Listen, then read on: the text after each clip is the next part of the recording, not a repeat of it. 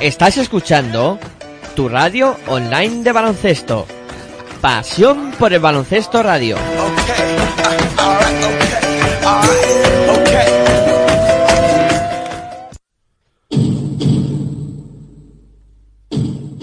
Aquí comienza Territorio ACB.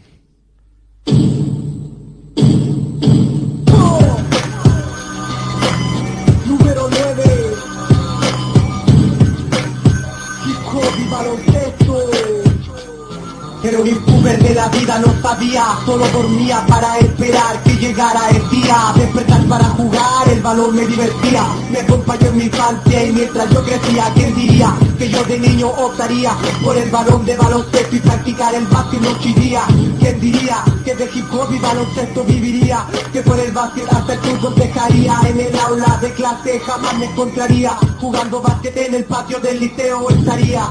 Practicaba mañana y tarde para superarme. En las noches un partido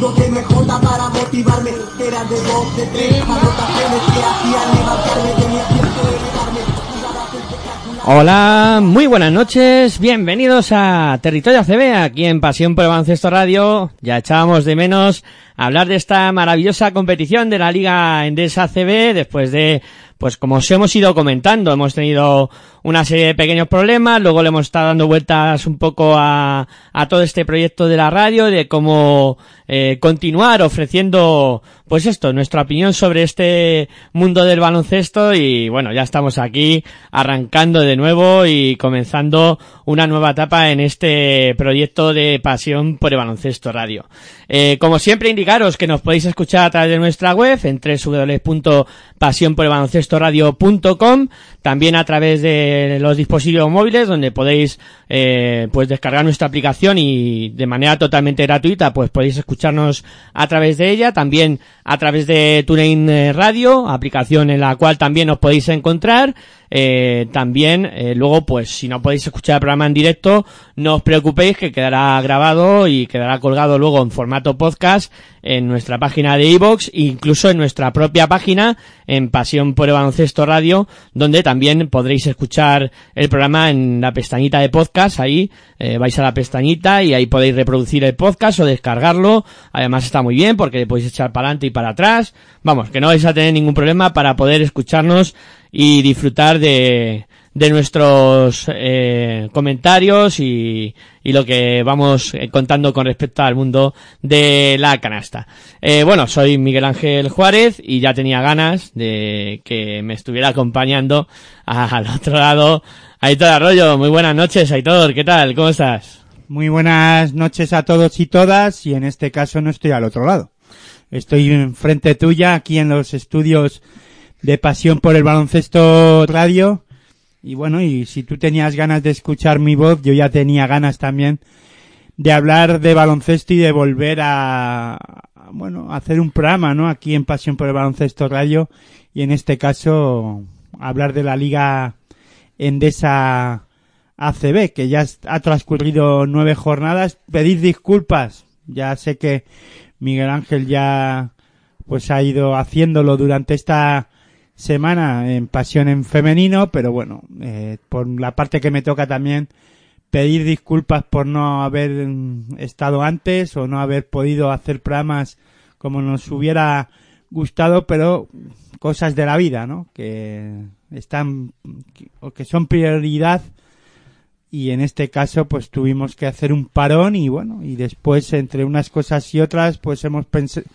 estuvimos dilatando un poco nuestra vuelta para llegar de la mejor forma posible, ¿no? Y en este caso teníamos previsto hacer programa de Territorio ACB eh, ayer domingo y por problemas técnicos, en este caso ajenos a nosotros, pues tuvimos que posponerlo a, a hoy lunes y nada, eh, vuelve Territorio ACB y ya la semana que viene, si no pasa nada, el miércoles habrá Universo Fe, eh, digo, en esto, Pasión en femenino. Pasión en femenino este, este miércoles y ya, si no pasa nada, bueno, eh, sí, el lunes volveremos a tener territorio ACB y ya eh, imagino que el martes haremos algo del Éforo miércoles Les Plata ju- junto a Universo eh, o Pasión en Femenino, perdón.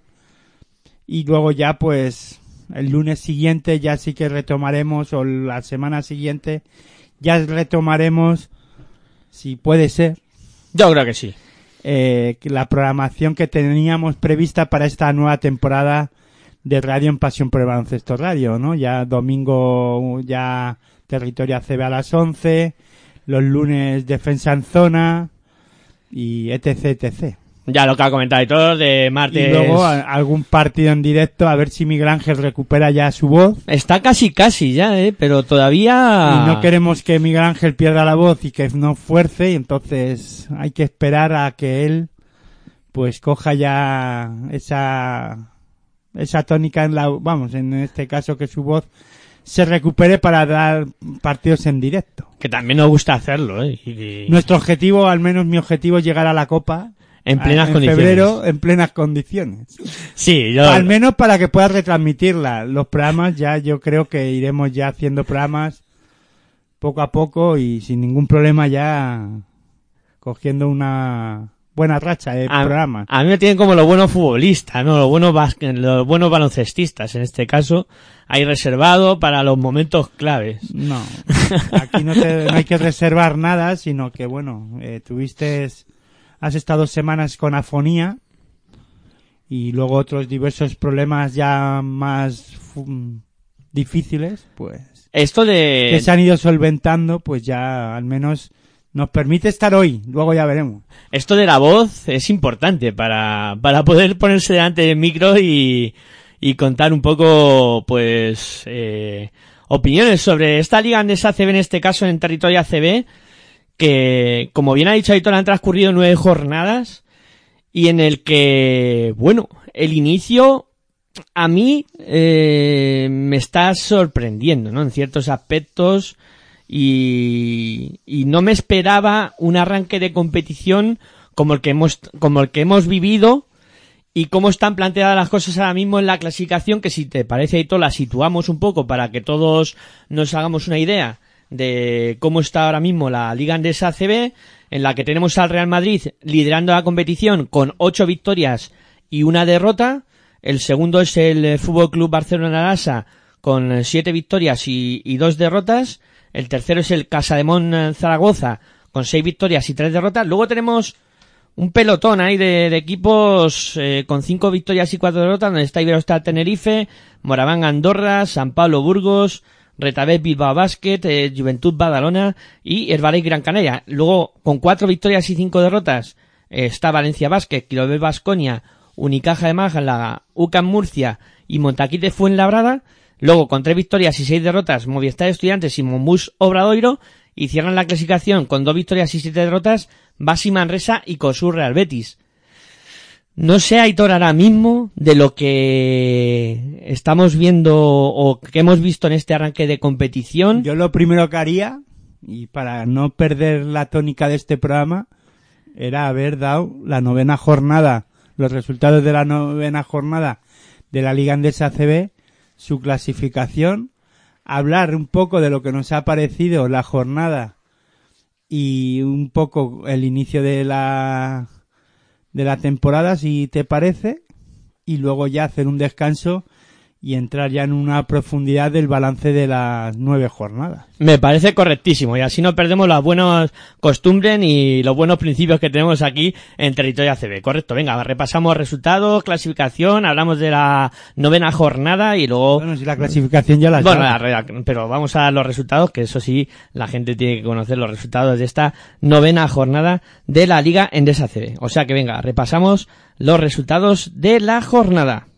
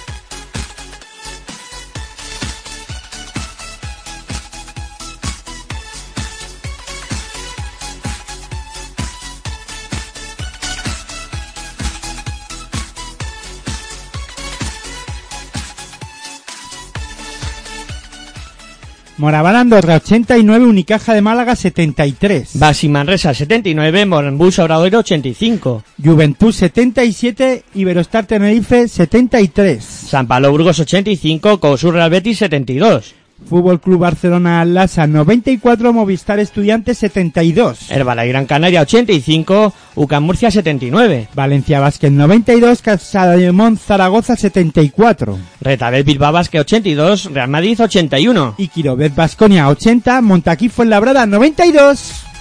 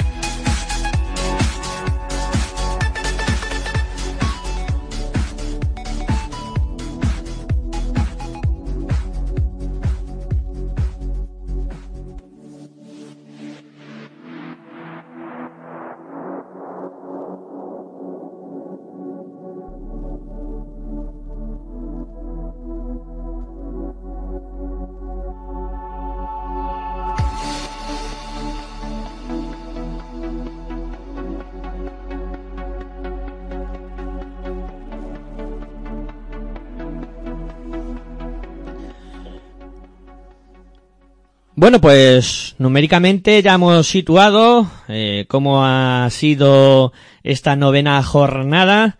Eh, también hemos colocado la clasificación y ahora pues hay que hacer una pequeña valoración o, o no sé, pedirle un poco a Aitor la opinión de qué le ha parecido esta novena jornada, qué es lo que más eh, te ha llamado la atención y, y lo más sorprendente o, o lo que más te, te haya gustado de esta jornada. Bueno, es que no sé si ya después de las nueve jornadas que se han disputado, no sé si que Vasconia pierda su partido en casa es sorpresivo o no, o es sorprendente.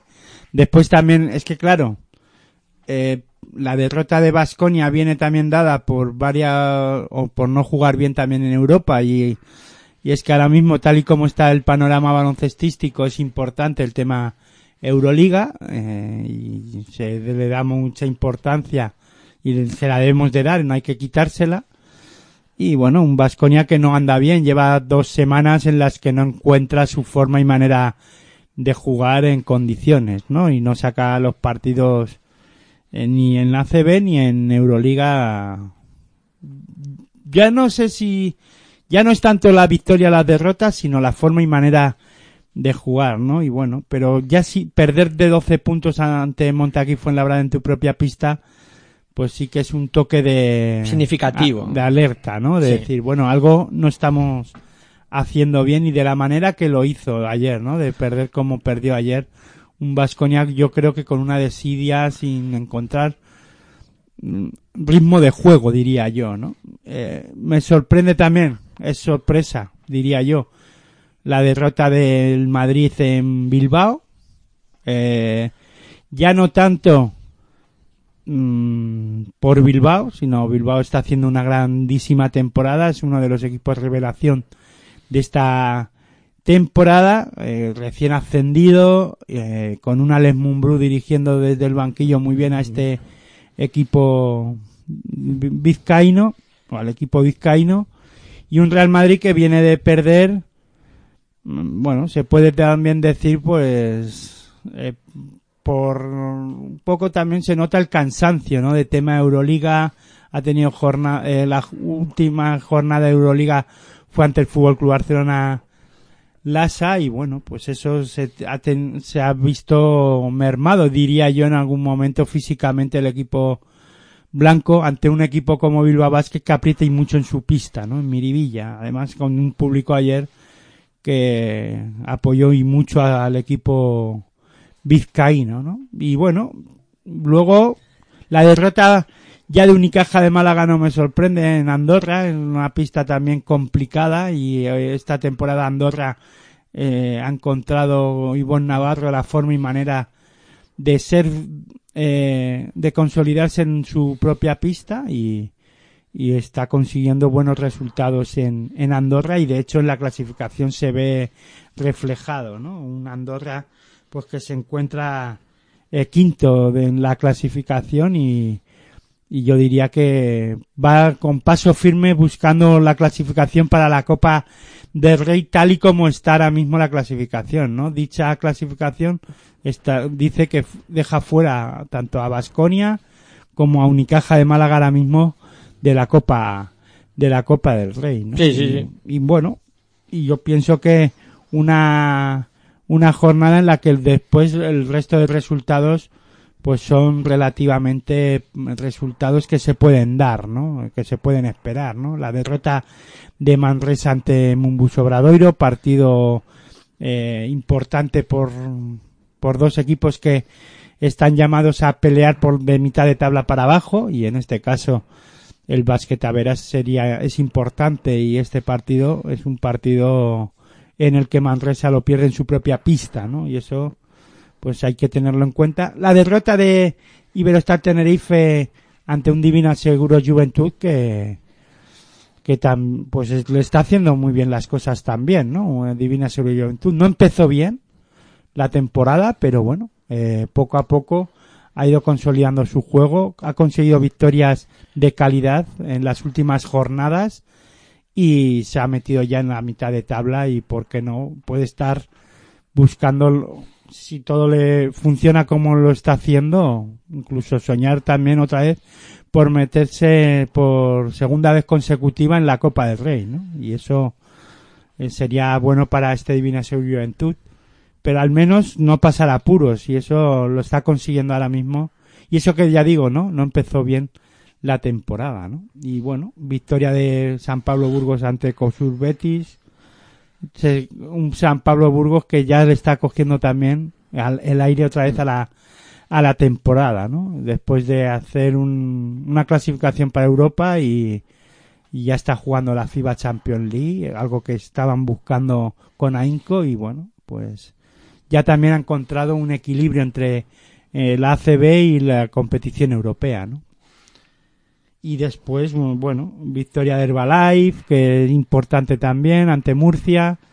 Creo que ya más o menos está todo dicho, ¿no? Sí. La, la sorpresa de que ha perdido el Real Madrid y de que Bilbao Basket le gana a este Real Madrid haciendo una... Ahora hablaremos de la temporada de Bilbao Basket o luego hablaremos de dicha temporada, pero vamos.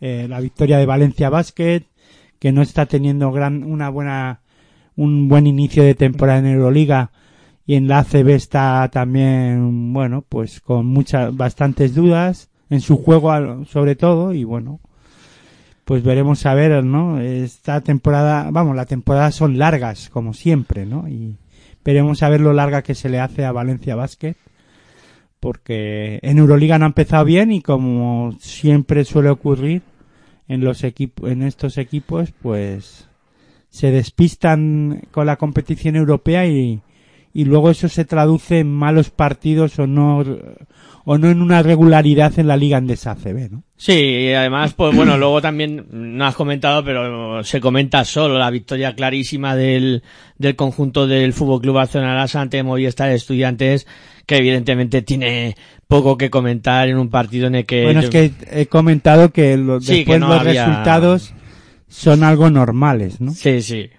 A mí lo que sí me ha... No sé si llama la atención o porque sobre el papel Valencia tiene que ser superior a Zaragoza, pero el cruce de dinámicas de, de cómo estaba Valencia Basket eh, y cómo estaba eh, Casa de Mon Zaragoza, eh, que se crucen y, y- y que Valencia consiga una victoria tan holgada como la que se ha producido en esta jornada sí que me ha llamado la atención en cuanto a, al resultado, ¿no? No con- porque gane Valencia, porque está dentro de lo previsible o de lo que podría ser normal, pero sí la diferencia abultada y en el que pues vimos un, hemos visto esta jornada un Casa de Monzaragoza un poco, un poco menos competitivo de lo que ha sido eh, las anteriores jornadas. Por lo demás, poco que añadir a, a tu balance. Ya, bueno, pero jugaba en Valencia, ¿no? Claro, claro. Casa de Mon Zaragoza también está jugando competición europea, está en la Eurocup. Eh, y es, ¿no? Que, eh, y entonces eso también hace que luego vayas a una pista como la de Valencia Basket y te veas en, en una temporada normal sin estar en competición europea vas a Valencia y en condiciones normales pierdes.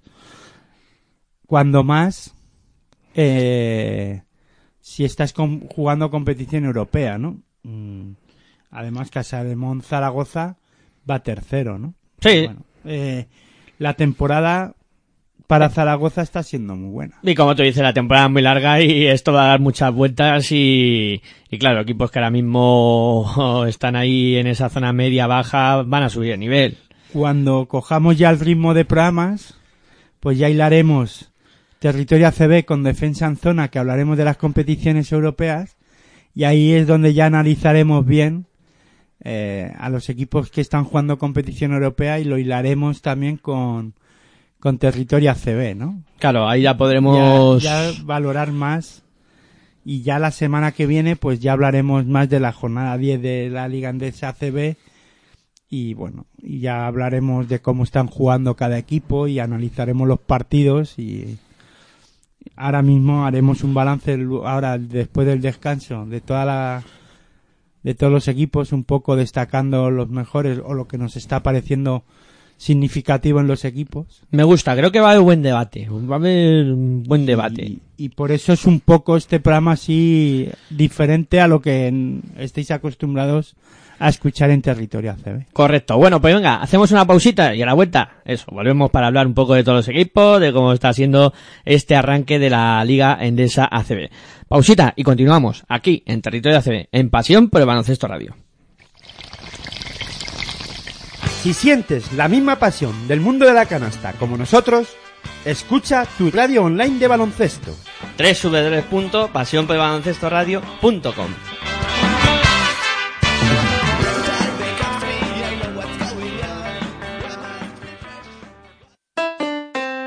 Si practicas música, ven a Musical Holuma. Musical Holuma, venta de instrumentos y accesorios musicales, libros y partituras, material de sonido y amplificación, todo lo necesario para cualquier nivel. También tenemos taller de reparación. Musical Holuma, en Valdemoro, Plaza Duque de Ahumada 9, teléfono 91 895 41 22, 91 895 41 22. También artículos de regalo en Musical Holuma. Regala música, regalo útil.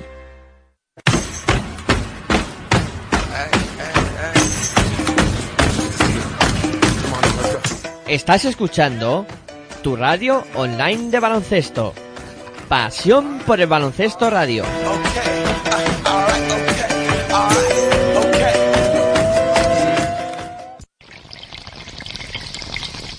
Si sientes la misma pasión del mundo de la canasta como nosotros, escucha tu radio online de baloncesto. www.pasionporelbaloncestoradio.com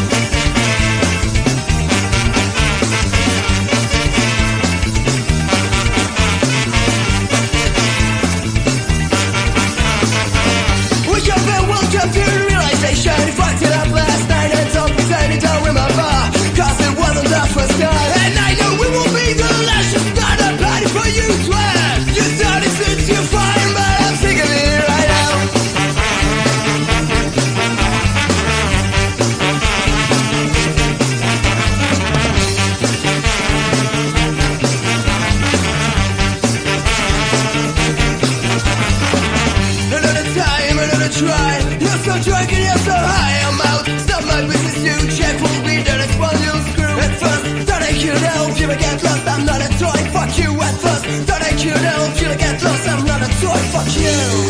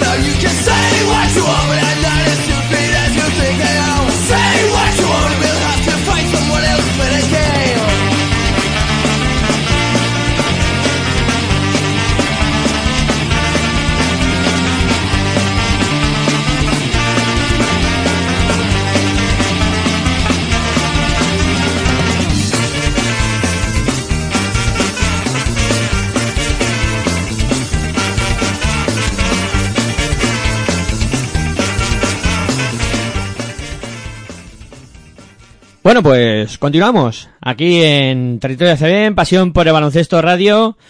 Y bueno, en este arranque de, competición que, llevamos ya nueve jornadas, eh, ya pasada la media parte de la primera vuelta, a, ocho jornadas de que sepamos que ocho equipos van a jugar la copa, o sea, ya se aproximan momentos importantes de la competición. Sí que hay cosas que, que llaman la atención, ¿no? De este arranque de temporada y las cuales pues quiero situar un poco en el centro del debate, ¿no? Eh, primero, la igualdad que, que está habiendo en esta liga andesa CB, eh, igualdad sobre todo en esa zona media de la clasificación donde encontramos eh, 11 equipos en una victoria.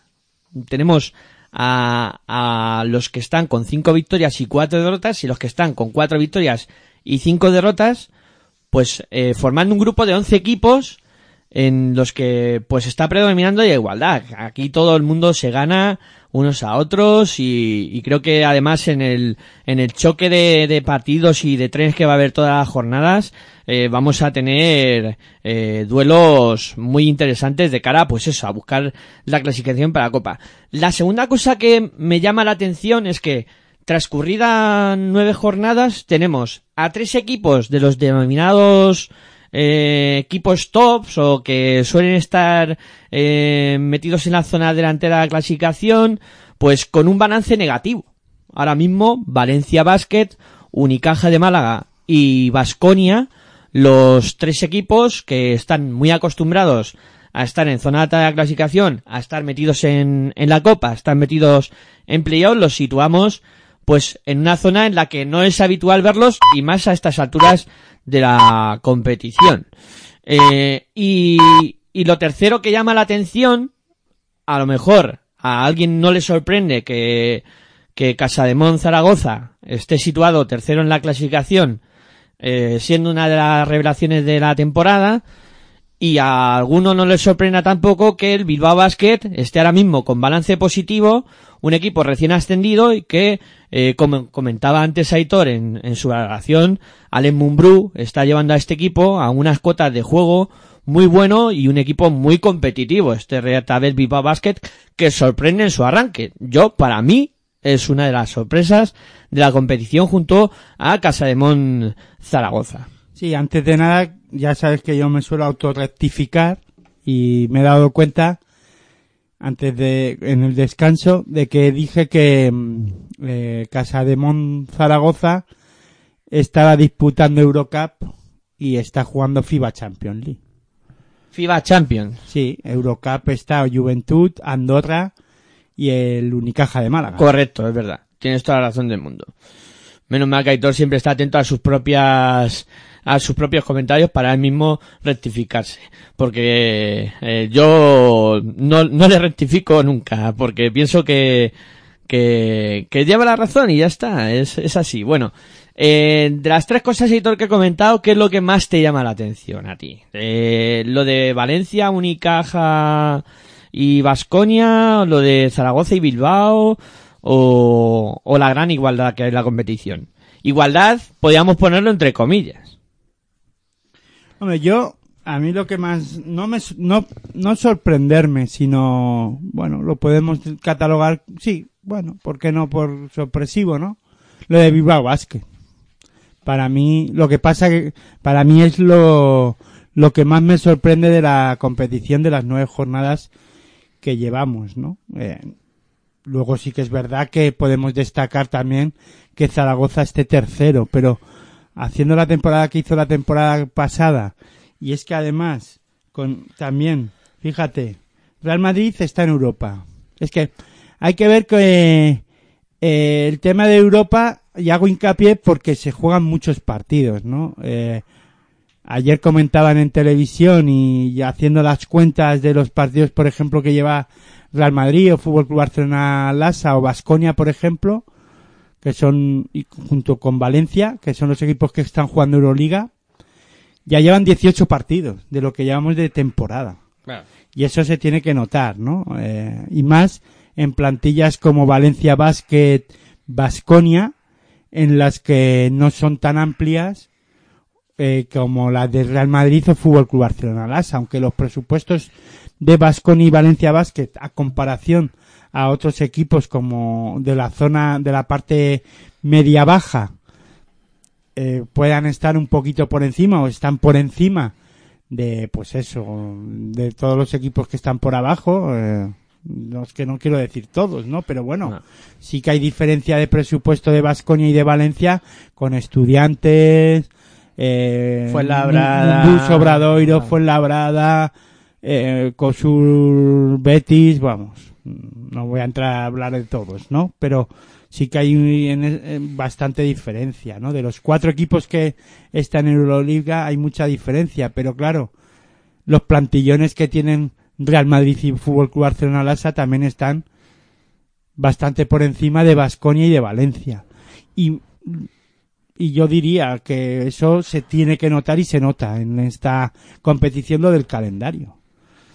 Claro. Eh, y eso que Zaragoza también está jugando FIBA Champions y que eh, pues también lleva en este caso eh, si no me fallan las cuentas 9 y 5 son- 14 son, partidos. 14 partidos que son cuatro menos que simplemente que Real Madrid Basconia y Pero el nivel de exigencia, Claro, más o menos viajes, exigencia de juego, de competición, pues se nota, ¿no? Pero eh, para mí la sorpresa es Bilbao Basket, porque sin jugar Europa está aprovechando y que acaba de ascender. Es que lo que pasa es que la plantilla que tiene Bilbao Basket, sobre todo al nivel que está Balvin, por ejemplo, a la hora de decir el rebote. Ayer, por ejemplo, contra el Real Madrid, no fue mm, a lo mejor determinante a la hora de anotar, en la anotación, ¿no? Sobre todo falló tiros libres que en momentos claves de partido que se podía haber evitado la prórroga, ¿no? Si lo llega a anotar Balvin. Pero está cogiendo rebotes y acabó con 16 rebotes. Y eso, tener un jugador como él, ya estuvo bien con República Checa en el Campeonato del Mundo. Y eso también hay que tenerlo en cuenta. Los jugadores que han disputado el Mundial, muchos de ellos todavía mantienen la, el nivel físico, ¿no? O, el, o al menos el nivel de juego. Algunos jugadores que jugaron muy bien el Campeonato del Mundo están a un buen nivel en la competición ACB. Veremos a ver si eso les dura o no, ¿no? Ya, eh, si te acuerdas en el programa que hicimos de, en el segundo programa que hicimos de territorio ACB, hablábamos de la Supercopa y hablábamos también del nivel de los jugadores que jugaban el Mundial, ¿no? Que jugaron el Mundial. Y yo hablaba que hasta diciembre así les podría durar. Luego veremos a ver si se les hace más larga o no la temporada, ¿no?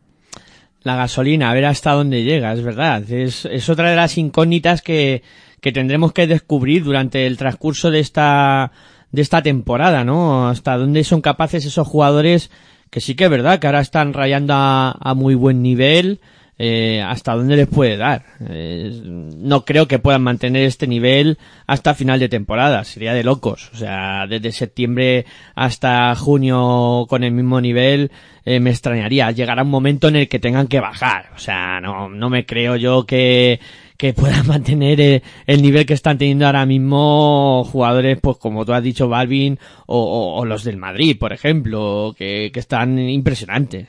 Luego sí me llama la atención y es algo eh, negativo diría yo, pero bueno, lo, lo bueno que tiene es que así coge más interés la competición, ¿no? Es que Valencia Basket o Vasconia y Málaga, bueno, Málaga es que ya lleva varias temporadas en las que no empieza bien y con muy titubeante, ¿no? Y esta temporada pues sí que me sorprende más lo de Vasconia que lo de Valencia. Porque bueno, Valencia también ah, hace dos temporadas cuando disputó también Euroliga no comenzaba bien la, la liga, ¿no? Y, y le costó entrar. Y la temporada pasada también eh, se fijaron más en jugar Eurocup a un buen nivel Eurocup y en ACB también estuvieron titubeando y, y incluso se clasificaron eh, tarde para la creo recordar, ¿no? Para la Copa Para la Copa, Rey, sí, sí. y aunque entraron muy mermados con, con el tema y muy castigados Valencia Basket con el tema de lesiones. Bueno, esta temporada también ha empezado mal en Euroliga, como hace dos temporadas en la propia competición euro- en la principal competición europea y en ACB está titubeando, ¿no? También es con muchas dudas. Pero lo de Vasconia me sorprende más, sobre todo por la, la composición de la plantilla. Eh, no tienen jugadores que ilusionen tanto como en otras temporadas. Mm, ha cambiado los cromos y creo que no han acertado con ciertos fichajes o para, para mi entender la forma de jugar que tiene Vasconia no sé eh, pero ya no hablo solo por Euroliga no porque en Euroliga también están ahí muy dudando sino en la ACB no veo que no han eh, porque cuando en otras temporadas Vasconia no ha hecho ha estado eh, intentando entrar en, el- los ocho primeros de, de Euroliga le ha ido costando pero sí que ha sido firme en ACB no o por lo menos veías un equipo que le daba con tranquilidad para disputar ACB y para estar sin problemas eh, entre los cuatro primeros. De hecho, el año pasado, si te entre los acuerdas- cinco primeros, Sí, sí, si te acuerdas, Pedro Martínez es destituido con un Vasconia impresionante en ACB que ganaba los partidos de 30 a 40 puntos, pero claro, como estaba arrancando en Euroliga, al final vino eh, Perasovic. Entonces, eh, tienes toda la razón del mundo en ese aspecto. Este año, Vasconia parece que no funciona en Euroliga, pero también le está costando muchísimo trabajo en la Liga Andesa ACB. Sí, por eso metía que me, es lo que más me está sorprendiendo por lo en lo negativo en este caso, la, no negativo, sino que el juego de Vasconia no está siendo sólido ni en ACB ni en Europa, ¿no? Pero en Europa me sorprende menos, ¿no? Pero en ACB sí que me está sorprendiendo más que no está siendo ese equipo eh, sólido, ¿no? Sí, eso llama la Y atención. de hecho, me, no, y me llama, me llama mucho más la atención cuando ves un partido como el de ayer ante Fuenlabrada y ves el Hues Arena desangelado, ¿no? Como diciendo, bueno, es un partido más el de ACB y como que si no les, como si les diera igual a los aficionados. Como ¿no? si no fuera la fiesta con ellos, es verdad. Sí. y con lo que a Vascoña le ha costado estar entre los mejores de las de todas las competiciones, ¿no? Y eso siempre digo una cosa, ¿no? Eh, también el, el que el el clasificarte a, a la máxima competición como es Europa, en la Euroliga, sin esfuerzo, pues lleva a este tipo de cosas, ¿no? Lleva como que, bueno, la liga local no es que no tenga interés, pero se vende como que no hay interés hasta playoff. Y como se da, o siempre se ha dado por hecho, que Vasconia va a estar, o Vasconia, Madrid, Barça, Valencia, se da por hecho, ¿no? Y bueno, ya llegará.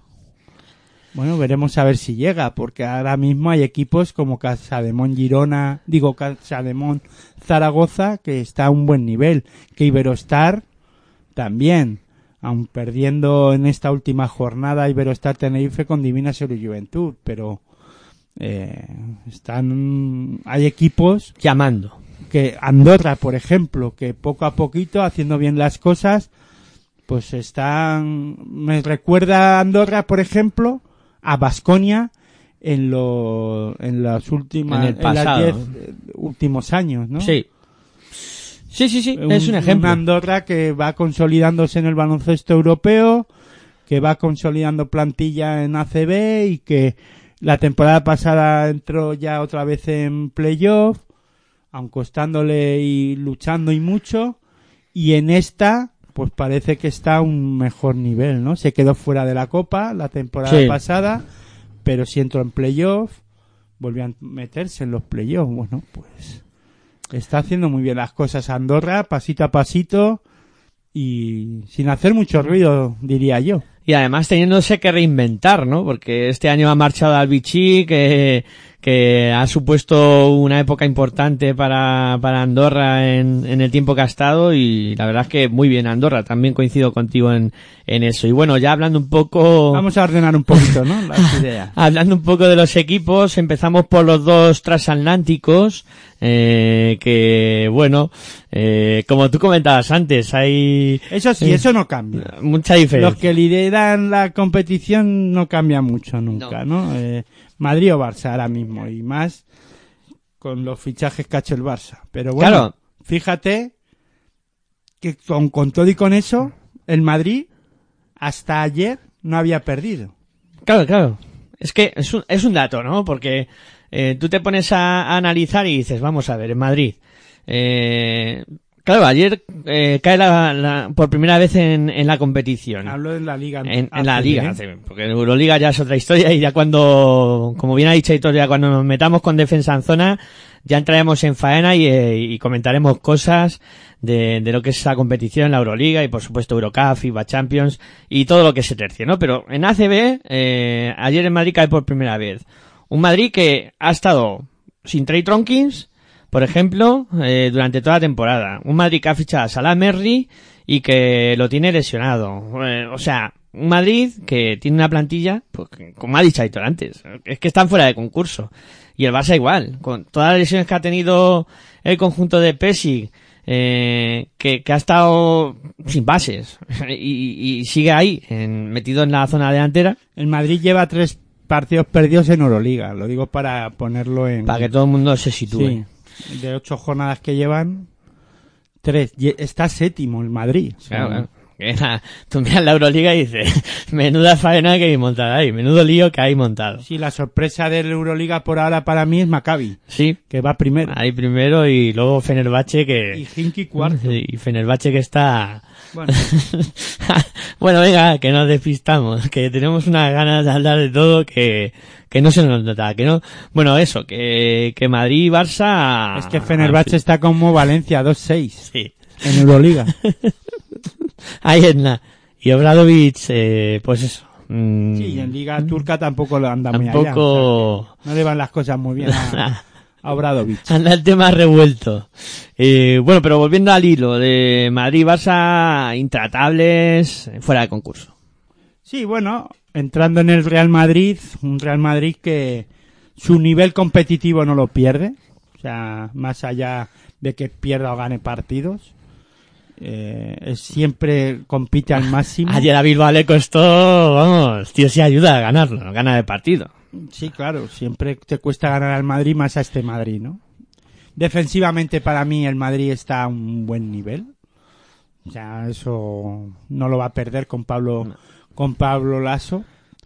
Y luego, claro, es que sigue, ya digo, eh, lo que comentaba, ¿no? Del tema mundial. Es que estamos hablando de que hay dos jugadores en el Real Madrid que acabaron el mundial muy bien, como Campazo y, y Sergio Yul. De hecho, jugaron eh, La final. la final, o sea, los dos jugaron la final, o sea que y un campazo que se lesionó en- al, al inicio del, del mundial, justo en un partido de, de preparación allí en China, se lesionó antes de que comenzara el mundial el tobillo y bueno, pero acabó muy bien y continúa estando muy bien. Yo diría que los dos hombres a tener en cuenta ahora mismo eh, que están a un nivel muy bueno en este Real Madrid, que ya acabaron la temporada pasada muy bien también, son Yuli Campazo, ¿no? Eh, un gran nivel.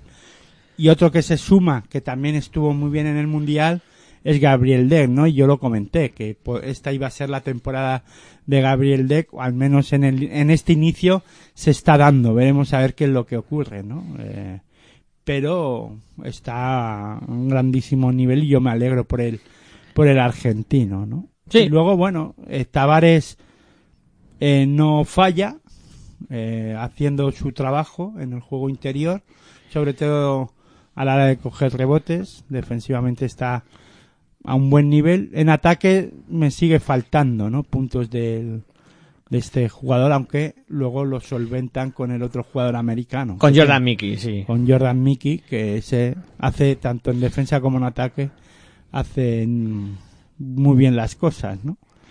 Aunque ayer tuvieron una Balvin que, Les puso a un buen nivel, ¿no? Muchos problemas.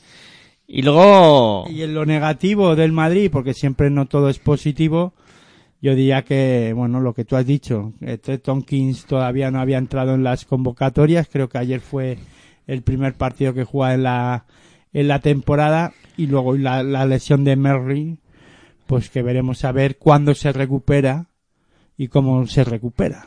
Eh, y tuvo tiro para ganar el partido. Trey Tompkins, que podía haber sido el héroe el día de su regreso, pero no entra esa canasta que lanzó Bueno, ya hizo la hombrada Sergio Yul para empatar el partido. Exacto.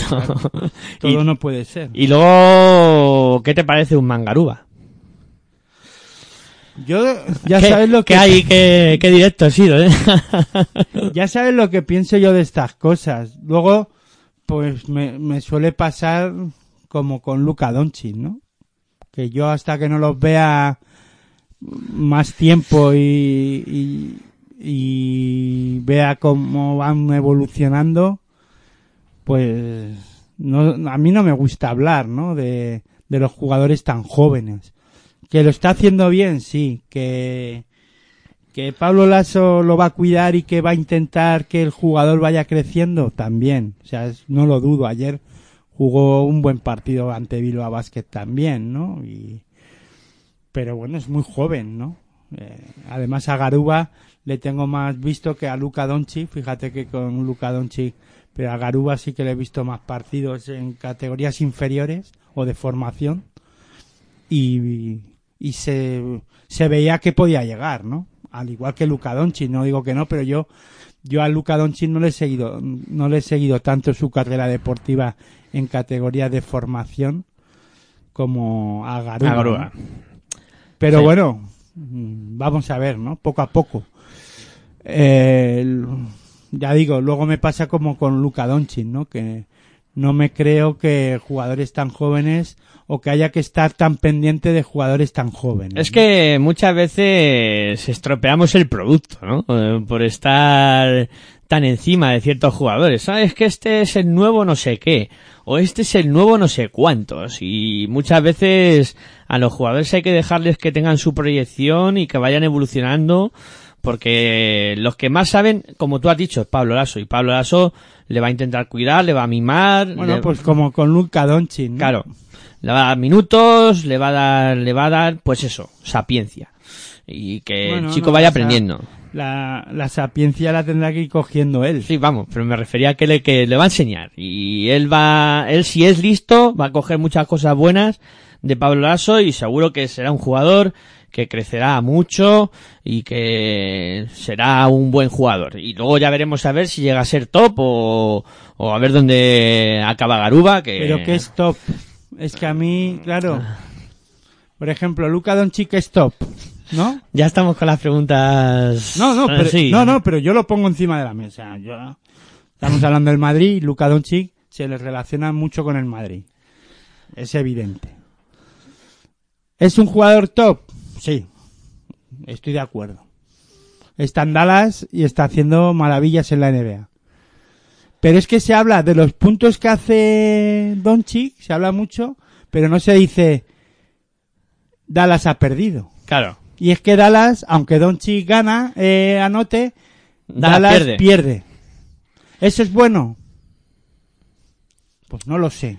Claro, pero... Pero a lo que voy es, si un jugador, para mí, claro, es que es como, depende cómo tengamos la mentalidad, ¿no? De la- o a mí, si un jugador hace 40 puntos y su equipo pierde, es que yo el baloncesto lo veo como deporte de equipo. Y entonces, Está muy bien traído eso porque te pongo otro ejemplo. James Harden, 48 puntos, pero porcentaje del 30% de tiro. Entonces dices... mm, ya, pero en la NBA ya sabes que se tira mucho. Ya. Y se tiran hasta, no las zapatillas. Todo. Son 12 minutos cada cuarto, son más minutos. Pero ah, yo a lo que voy es, el jugador está, en este caso Luka Doncic, está haciendo muy bien las cosas. Su equipo Eh, pierde. En lo individual. Pero su equipo pierde. Claro. Y a lo mejor Jul no destaca tanto en el Madrid, pero Jul es clave para que el Madrid gane. O... No, Yul Jules, por ejemplo, hace muy bien las cosas aquí y su equipo gana. Cuando Jules no funciona, a lo mejor su equipo pierde. Claro, ahí está la, la diferencia. Sí, además que es un debate que, que está ahí en el aire, ¿no? Y que, Debate en profundidad. que hay mucho, y seguro que generaría mucha controversia y muchas opiniones encontradas eh, con este tema.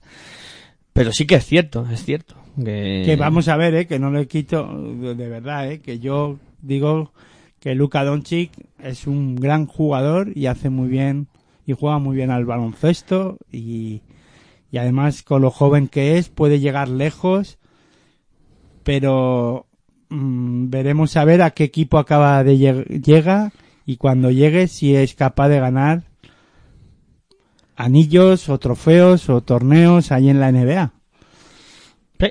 Eso sí, aquí lo ha hecho. Aquí ha ganado Euroliga, aquí ha ganado la ACB, ha ganado la Copa del Rey. O sea, al menos él sí se ha ido a la NBA ganando títulos. Ganándolo todo. Lo que se podía ganar en Europa lo, lo ha ganado. Pero, cuidado. También soy de los que piensan que el Doncic no le ha hecho ganar al Madrid los títulos. No, Eh, Era si bloque. se me entiende, ¿eh? era bloque. Era un jugador, un buen jugador dentro de un buen equipo. Correcto. Correcto. Poco más que añadir en ese aspecto. El Barça. Eh, otro que va por los mismos derroteros, aunque sí que hay que decir que eh, ha tenido un inicio complicado con el tema de lesiones que comentábamos antes. Sí, bueno, pero que eh, es que esto también depende cómo lo cojamos todo, ¿no? Mm, objetivo del Barça es esta, esta temporada es estar muy bien en Euroliga. Claro, Es que es diferente al Madrid. Han cambiado las prioridades. Claro, la prioridad del Barça es, porque el equipo que ha hecho es para estar bien en Euroliga y, y a ver qué pasa en ACB. Bueno, eh, le da para estar... Es que yo vuelvo a decir lo de siempre, ¿no? En la ACB no castiga tanto para estos equipos como Madrid, Barça o Basconia o eh, Valencia a la hora de... Porque para clasificarse en Europa lo tienen fácil, aunque Valencia Vázquez no, cuidado que lo quito de ahí. Hablo de los tres que tienen licencias eh, vitalicias en Euroliga. Y hagan lo que hagan en, el en la liga local, van a estar. Y el objetivo ahora del Fútbol Club Barcelona es, al menos, llegar a Final Four, diría yo. Es su objetivo primordial. Porque ah, ah, lleva muchas temporadas sin aparecer por lo más alto de, de Europa no y que está intentando pelear en estar entre los cuatro primeros. La temporada pasada se quedaron a las puertas, no pudieron con Con Efes. con Efes Pilsen, que de hecho Efes llegó a la final, que no se la pudo ganar al CSK de Moscú. Y en este caso, pues ya digo, que Fútbol Club Barcelona su objetivo es estar en, en la, en la Euroliga, ¿no? En, el- en la, La Final Final Four. Four.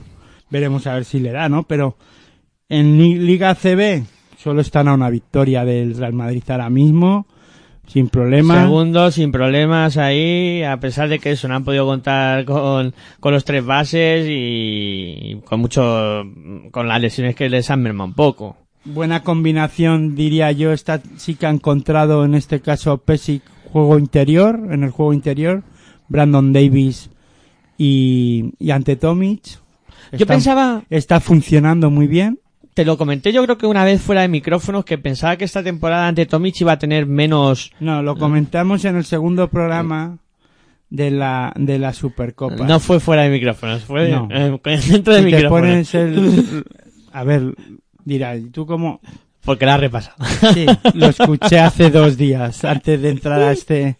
De hacer este programa, lo escuché el sábado. y me estaba esperando con la guadaña. Detenidamente, no con la guadaña, ¿no? Sino para estas cosas, para refrescar un poco la memoria, a ver que habíamos comentado eh, en el inicio de la temporada, ¿no? Sí, Porque, pues yo- claro, eh, la última vez que hicimos programa fue cuando se jugó la Supercopa y hasta ahora ya no hemos vuelto. Claro, y yo en esa, en- por esas fechas yo decía que ante Tomic iba a tener menos protagonismo, ¿no? Que habían, Yo también lo comenté. y... No, bueno, yo no comenté así directamente, sino que habría que ver qué pasaba, ¿no? Porque la temporada pasada se hablaba mucho de, que, de Kevin Serafan, que podía estar por encima de Ante Tomic, y Ante Tomic al final se impuso a Kevin Serafan. En este caso yo creo que Pesic ha encontrado un binomio muy bueno, aun no jugando los dos en minutos eh, coincidiendo en pista, pero sí que la rotación está siendo muy pareja y ahí está haciéndolo muy bien Pesic, ¿no? Les está dando protagonismo a los dos y no quitándole a ninguno ese protagonismo, ¿no? Yo para mí Brandon Davis es el fichaje de la, de la liga. eh.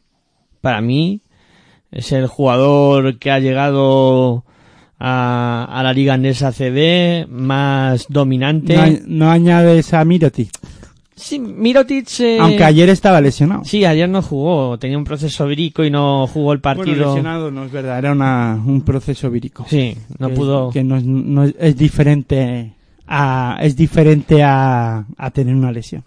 Sí, no pudo jugar el partido y bueno, Mirotic es bueno, ese jugador que te da te da muchas cosas, pero creo que más determinante Brandon Davis o incluso Corey Higgins en el conjunto blaugrana que el propio Nikola Mirotic, a pesar de que Mirotic es el jugador más valorado de la competición, es el jugador que más anota, etcétera, etcétera.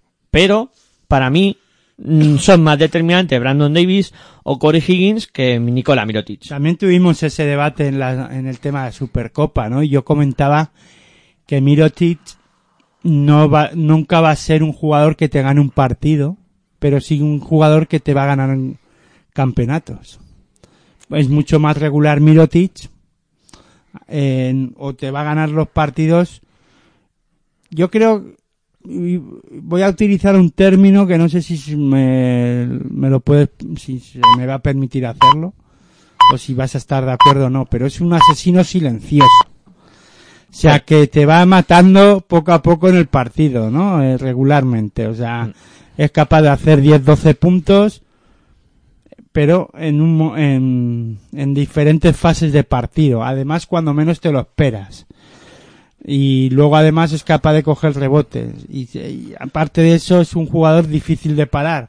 O sea, te vas a, sobre todo te va a sacar del partido a, a base de faltas. Sí. O sea, a su rival, ¿no? Va a sacar a su rival o a su defensor eh, a base de faltas, ¿no? Eh, porque es difícil de parar en el poste bajo, eh, es capaz de salir por fuera a lanzar y, y te la puede y te puede hacer daño y es es un jugador eh, difícil de defender, ¿no?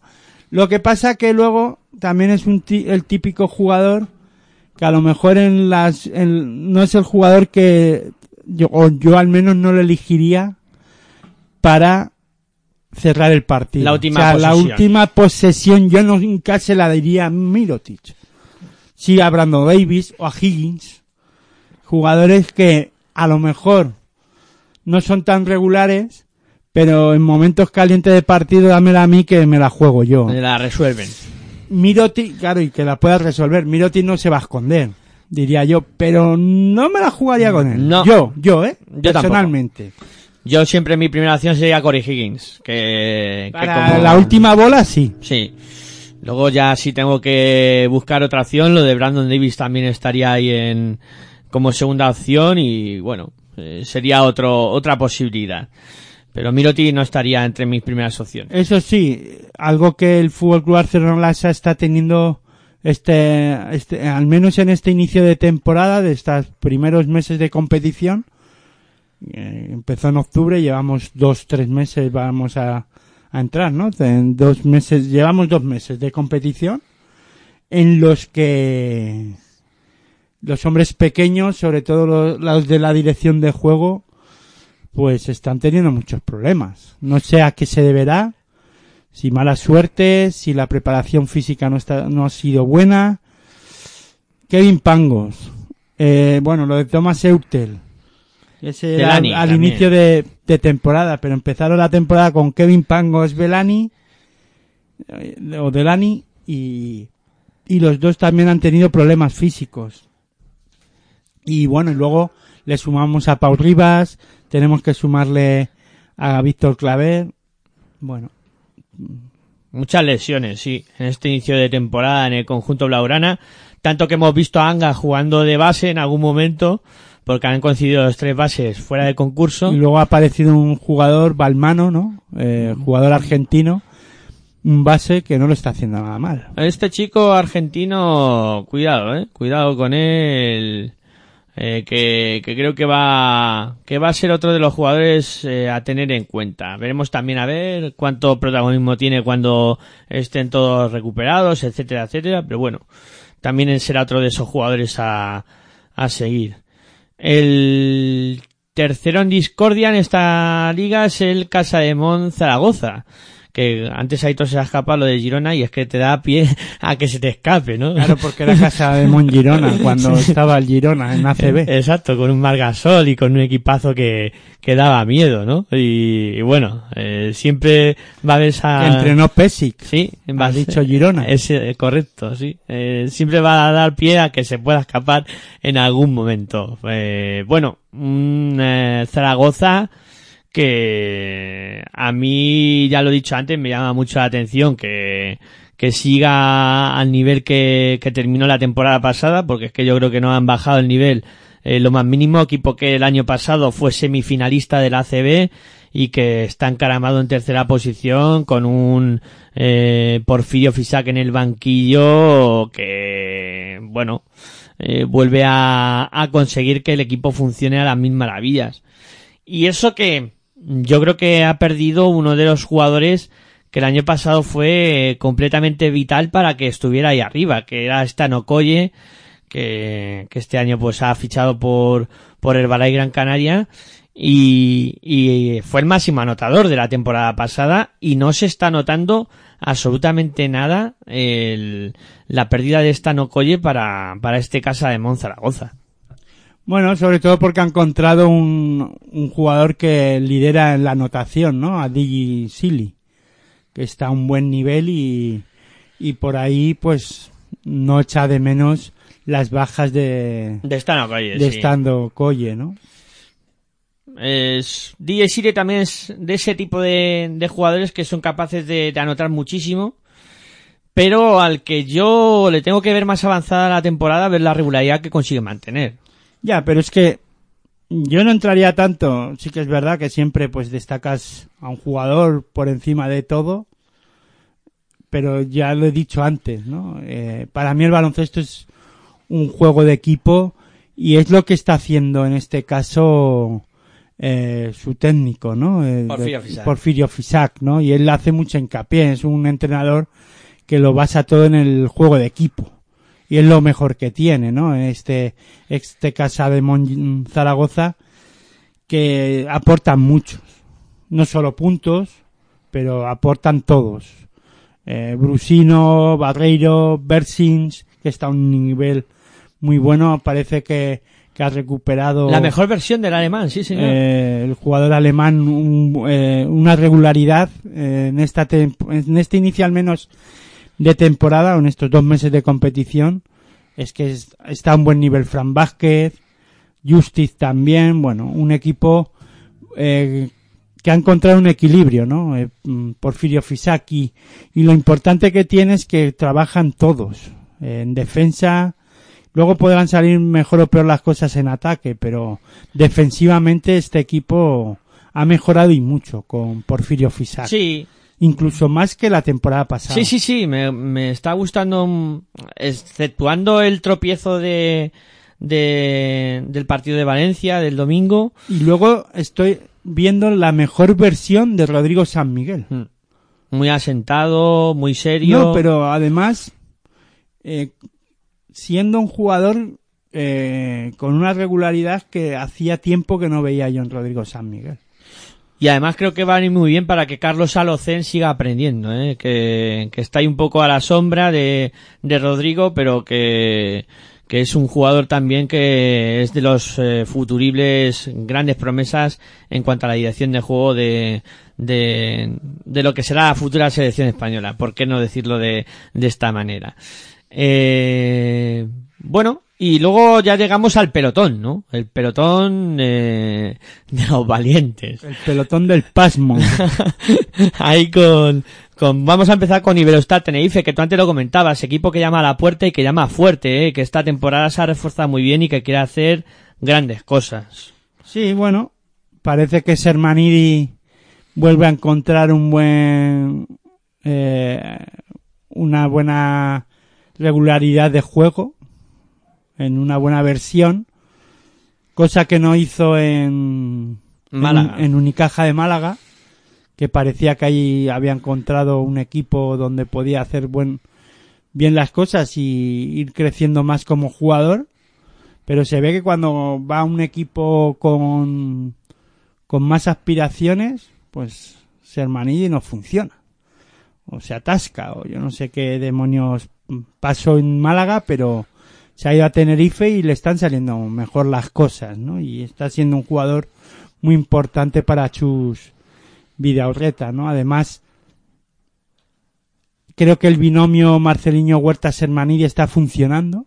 El pick and roll que juegan es maravilloso, ¿eh? o sea, es que da gusto verlo. Sí, sí, por eso. Es que además parecía que Marceliño Huertas después de Basconia pues iba a ir a un equipo, bueno, a algún equipo a lo mejor de menor nivel y se ha ido a Tenerife con Chus Vidaurreta que lo conoce bastante bien, digo, diría yo. Creo que coincidieron. En Iberostar. en- no, en En, Bilbao. en, en Bilbao, perdón, eso. Creo que coincidieron en Bilbao. Sí, sí, sí, sí. Quiero recordar que lo miré y, y que habrían coincidido Chus Vidaurreta y, y este Marceliño Huertas. Lo tendría que volver a mirar, no estoy muy seguro.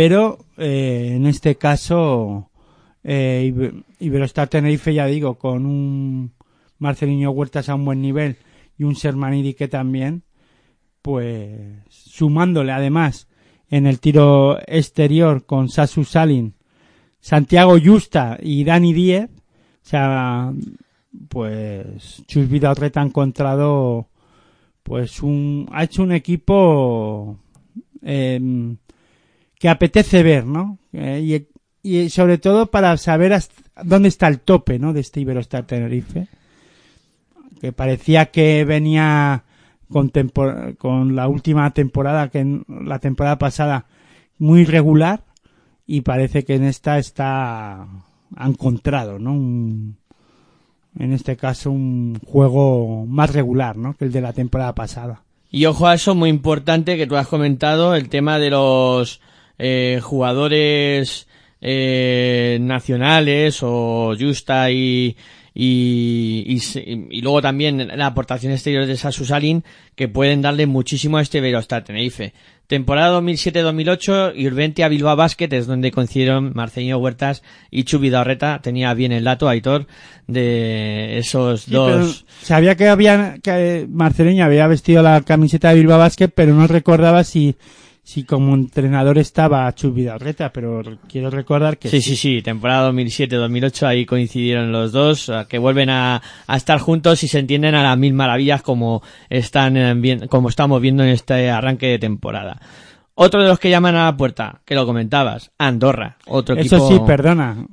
En lo negativo de Iberostar Tenerife, pues cuando no están Sermanidi y Huertas, pues se Sufre. nota, ¿no? Se nota bastante. Y luego también en la posición de cuatro, eh, Alex Suárez no está funcionando. ¿no? Mm, eh, Alex Suárez es... Ni, ni Tomás Hielo están a- no están en la posición de cuatro, parece que, que sufre, ¿no? Iberostar Tenerife. Me preocupa lo de Alex Suárez, eh, que tras un inicio prometedor... Bueno, yo no, es que son jugadores jóvenes. Ya, si es, Es que Alex Suárez claro, tiene Al- 24 ahora. Alex Suárez está ahora pues en ese momento de si da el pasito hacia adelante o se queda en un mero jugador de equipo.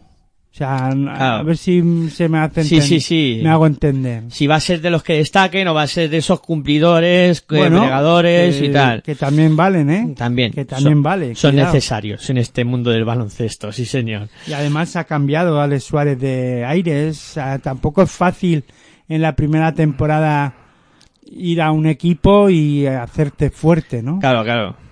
Bueno, habrá que darle tiempo, eso es verdad.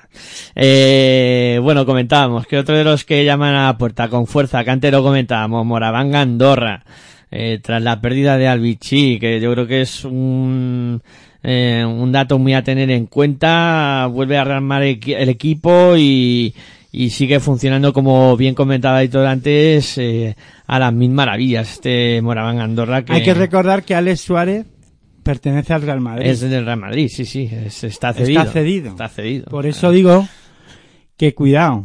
Que, Que a lo mejor dentro de una o dos temporadas lo tenemos en el Real Madrid ahí destacando, ¿no? Que también puede pasar, que todo lo que uno dice luego acaba volviéndose en su contra. O sea, hay que tener mucho cuidado con las opiniones que uno vierte. está cedido en el Madrid, está ficha, es jugador del Real Madrid que lo cedió al Zaragoza, jugó en Benfica y que ahora está en Tenerife. Correcto, ese es el periplo. Y claro, yo pienso que lo que están intentando el Real Madrid es que vaya fogueándose y vaya cogiendo dinámica de equipo y de y, y que no y que tenga minutos para luego suplir la baja de Felipe Reyes cuando se retire. El sustituto de Felipe Reyes. Me venía a la cabeza ahora mismo como lo que ha dicho Aitor. Pensamos de la misma manera. Eh, Pero que no tienen prisa. Claro, claro. Ahí es un producto Lo que, necesitan es que vaya jugando. Claro, que se cocerá a fuego lento, sí señor. Y tú mismo lo has dicho, tiene 24 años, buah, le queda mucho todavía Queda- para consolidarse como jugador. Un mundo. Moraván Andorra. Cinco victorias, cuatro derrotas también. Eh, Qué ganas de hablar de Andorra tienes, ¿eh? Que- allí que nieva y que, que no te, y que no te dejo hablar de Andorra. tiene que hacer frío allí, eh, ahora. Con estas nevadas que han caído y tal. Sí, pero al ritmo que vamos son las 12 y cuarto. ¿eh? Para el restreno nos podemos ir a las tres horas. Bueno, eh, que venga, Andorra. Que muy buen inicio, como tú antes comentabas, un equipo que está llamando a la puerta de manera muy fuerte. Y bueno, Con un muy buen an- arranque en la temporada. Al principio le costó, pero bueno, ya ha cogido ritmo de juego. Creo que está siendo uno de los mejores equipos ahora mismo en forma en estos, en las ulti- en este mes, diría yo, en este mes de noviembre.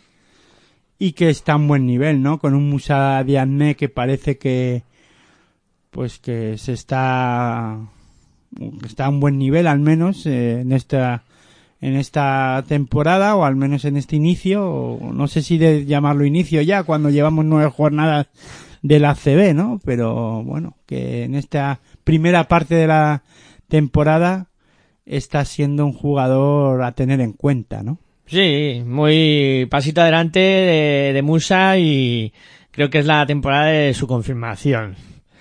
En, en lo que tiene que ser pues un jugador dominante en el juego interior o por lo menos que, que vaya ganando consistencia. Y luego, para mí es un equipo muy bien reforzado en el perímetro, Andorra. Eh, a pesar de la salida de, de Albici, eh, Bueno, pero eso no es el perímetro, eso es la dirección de La juego, dirección con, del juego. con Clevin Hanna y, y en este caso, pues, Schenglin también. bueno, pues por eso, eh, esa es la posición de uno. Sí. En la posición de tres, que sí podíamos estar hablando del perímetro, pues sí están a un buen, a un buen nivel jugadores como Devin Walker, que ya la temporada pasada está muy bien. Dejan Todorovic lleva dos jornadas en la CB a un buen nivel y con bastante acierto de la línea de 6.75. Sí, ahí está volviendo a ser un jugador importante, ¿no? Después de la lesión que tuvo tan grave la temporada pasada, eh, que estuvo en el dique seco toda la temporada en Murcia. Y luego Tison Pérez, que bueno, yo al principio lo colocaba como un jugador a tener en cuenta. Bueno, le- acaba de pegar el salto a la CB. Ya MVP lo- de la te de lo Foro. dije, te dije la temporada, eh, al inicio de temporada que tú hablabas mucho de Tison Pérez, que cuidado con estos jugadores y con que sí, que tiene calidad, pero aquí se exige mucho, ¿no? En la CB. Y bueno, hay de un equipo como Andorra que, bueno, pues que poco a poco irá- lo están metiendo en, en rotación de equipo, jugando minutos, eh, pero no es fácil, no es fácil consolidarse en la liga Endesa ACB, ¿no? Sí, señor. y Dejan Mulli que también, bueno, veremos a ver. Ahí... Bueno, Dejan Mulli es un jugador que también hay que darle su espacio y su hasta que coja dinámica de equipo. Eh, en el único equipo que yo le he visto jugar a un buen nivel es en en Manresa. Manresa, sí. Después de ahí ya Mulli pues Fue a se- Málaga. se fue diluyendo, se ha ido diluyendo. Eh, ¿Sabes qué pasa también? Y yo creo que estamos abocados al fracaso de muchos jugadores en algunos casos por las prisas, ¿no? Eh, y por y por el hecho se ficha mucho de oí- no de oídas, no es la palabra exacta, pero sí por ha hecho una buena temporada, hay que ir a por él los jugadores tienen prisa por cambiar de aires y de ir a... Claro, también lo entiendo, ¿no? Eh, Mulli en Manresa no cobraría mucho. Viene Málaga con un presupuesto mucho más alto y que te ofrece un contrato un poco más alto. Y te vas. Eh, o, claro, es normal, yo también lo, lo haría, ¿no? Pero claro, muchas veces la proyección de, un, de los jugadores se corta. Y hay que saber también, es un año bueno, pues eh, se le ficha y ala. Y luego pues pasa lo que pasa, ¿no? Cuando no salen bien, pues los jugadores van cambiando de equipos año tras año. Y, y a Musli le está pasando algo parecido, ¿no? A lo que te estoy diciendo. A mí me parece bien, por ejemplo, lo que hace el Madrid. Fichan jugadores que destacan, pero no le cortan la progresión. Eh, Porque cuando lo fichan, no lo ficha para jugar en ese momento, a no ser que necesiten ese momento o vean que eh, está ya para jugar en su equipo, ¿no? Pero no quiere decir que no, le- no les guste el jugador o que no sirva, sino que no quieren cortar su progresión y lo mm, ceden al mismo equipo a lo mejor al que se lo han fichado, como Carlos Alocén, por ejemplo, es uno de los ejemplos, o Campazo, por ejemplo, cuando lo fichan, lo dejan en Murcia. Eh, también pasó lo mismo con el brasileño que está ahora también Augusto Lima. eh, ahora en Burgos, Augusto Lima, aunque no funciona igual. Pero a lo que voy es que, bueno, ahora, por ejemplo, en Tenerife, el que acabamos de hablar, ¿no? Sí, Suárez. Suárez. Pues lo han cedido para que juegue.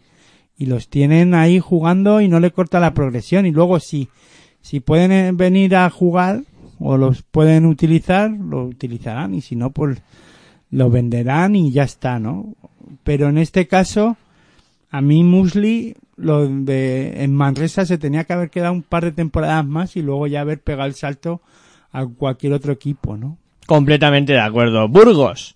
Cinco victorias, cuatro derrotas. Equipo completamente asentado, como comentabas antes tú, Aitor, eh, que se ha ido eh, labrando poquito a poquito, peldaño a peldaño, un hueco en la ACB y, y bueno, entre la afición que tienen y, y lo bien que lo están haciendo. Ya, da pero gusto. la afición no anota puntos. No, ¿eh? no, no, no meten, no meten. que tienen que ser los jugadores los que hagan las canastas, ¿no? Y en este caso, pues el conjunto burgalés rayan a muy buen nivel, diría yo. Sí, bueno, ha cambiado de técnico, que yo de, yo ya lo dije al inicio de la temporada, vamos, en el, en el programa, en ese segundo programa, famoso ya segundo programa, de, eh, que lo hemos ya comentado en el día de hoy o en el programa de hoy, pues ya comentaba que, que temporada difícil para Burgos, ¿no? La temporada pasada era un poco la de la consolidación, y esta para mí es la temporada la de no liarla, al menos de no despistarse con competición europea y no perder el norte y no perder la eh, todo el trabajo que he realizado en las dos últimas temporadas por jugar Europa Exacto. y por hacer un buen papel en Europa, ¿no? Y en este caso, por ahora, eh, lo está haciendo bien, ¿no? Eh, con un entrenador como Joan Peñarroya, que, bueno, pues lo está, está trabajando bastante bien con este, con esta plantilla, con un Ferran Basas en la dirección de juego, que sí ha dado ese pasito hacia adelante que comentaba yo en dicho programa, en el que habría que ver si era un base eh, complemento o un segundo base y si iba a ser capaz de coger ese rol o de ser un base principal, ¿no? Y que no se me entienda mal, ¿no? Y en este caso lo está haciendo. Está liderando a, a Burgos y para mí es uno de los jugadores, no voy a decir revelación de la temporada, pero casi, ¿no? Mm, por lo menos en los jugadores de jugadores nacionales sí es un jugador a tener en cuenta Ferran Basas. Está haciendo una buenísima temporada y lo está notando Burgos, ¿no? Sí, sí, la dirección es tremenda de, de Ferran, ya se le veían maneras y... Sí, pero es un jugador, es que lo destaco además porque es un jugador que pega el salto desde la ley foro. Claro, eh, un jugador que, que eso, que se le ven maneras y que... No, no maneras, es un jugador ya veterano, es un jugador hecho, un jugador que ha pegado, que viene de categorías inferiores, desde abajo, desde la base, jugando mucho en Leforo, destacando mucho en la Leforo, y que pega el salto a Iberostar Tenerife desde la Leforo. Y un, también un Burgos que, que a me sorprende cuando un equipo acierta tanto con los fichajes en el juego interior. Mm, El año pasado eh, eh, tenían un, un juego interior bastante potente, ¿no? Se eh, consiguieron basar eh, bastante su juego en eso. Y en esta temporada se inventan a Clark, que para mí es de esos pibos que dicen, madre mía, eh, ¿dónde han ido a buscar a este jugador? Porque me está gustando muchísimo. O sea, me está encantando Air Clark en este año en el juego interior del, del cuadro burgalés. Sí, es un jugador a tener en cuenta, pero vamos a ver. Ha empezado bien, pero a ver si tiene regularidad. Es que, claro, llevamos, ya digo, nueve jornadas y cinco o seis lleva en Europa, ¿no? Bueno, vamos a ver. Es un jugador a tener en cuenta ahora mismo. Como tú bien dices, Burgos trabaja muy bien en encontrar jugadores no conocidos o, o tan conocidos y en el juego interior y los hace funcionar dentro de o al menos los hace ser jugadores importantes, ¿no? Sí, y luego pues complementos como Tocotó, eh, el Benite, bueno, eh, Bueno, Benítez no es un jugador complemento. bueno, más Benítez que- es un jugador de equipo, un, un fajador, un jugador que, que es importante tenerlo entre un quinteto. está bien armado este cuadro burgalés y Bueno, yo diría que está bien dirigido por, por Peñarroya, Peñarroya. sí, sí, sí, lo de tener a Peñarroya en el banquillo es, es un plus. Eh, y bueno, antes de hacer una pausita, eh, hablamos de, de esos equipos que conforman una plantilla espectacular a principio de temporada, que te entran las dudas, pero que finalmente parece que funciona. El Balay Gran Canaria, que bueno, eh, cinco victorias, cuatro derrotas también, y ahí metido en, en el pelotón. Es de los equipos que menos me, me ilusionan a mí. Eh, el Valle Gran Canaria. Aunque esté Burusis. Sí. No, no son de los, no es de los que más me ilusione.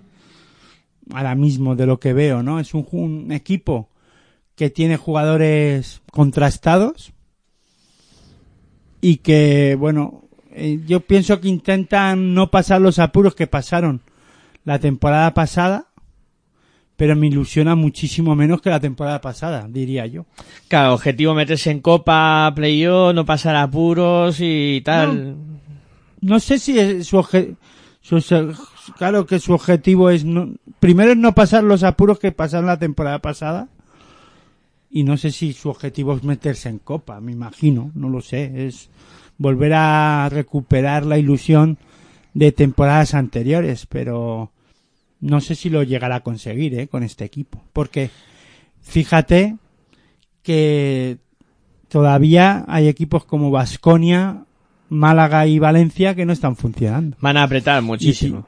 Y, su- supone, supuestamente, y todo entrecomillado, deberían de estar por encima, ¿no? De, de, de Herbalife.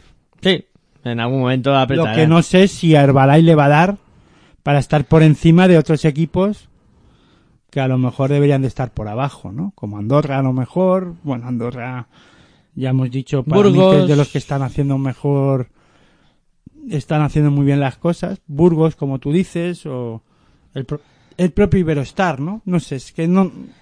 Pero ya digo, más allá de todo eso, a mí Herbalife no me está no me está convenciendo, ¿no? Sí que es verdad que tiene un hombre como Mark que está bastante bien en, en la dirección de juego, pero bueno, ya sé, ya sabemos lo que es Omar Cook, es un jugador que cumple y que destaca o que está bien, que suele estar muy bien, pero no es no- para mí no es un jugador que haga crecer a los equipos, ¿no? Eh, yo lo he visto a el propio Marcut y en este caso en Movistar Estudiantes y sí, hace bien las cosas, mm, comete pocos errores, eh, hace muy bien, anota en algunos momentos, Mm, nunca, sí que es verdad que yo no voy a hablar más nunca de Omar Cook, porque Omar Cook no hace mal las cosas, pero tampoco hace crecer al equi- a los equipos. Es la definición perfecta. Es alguien que no comete errores y que ah, cumple y ya está.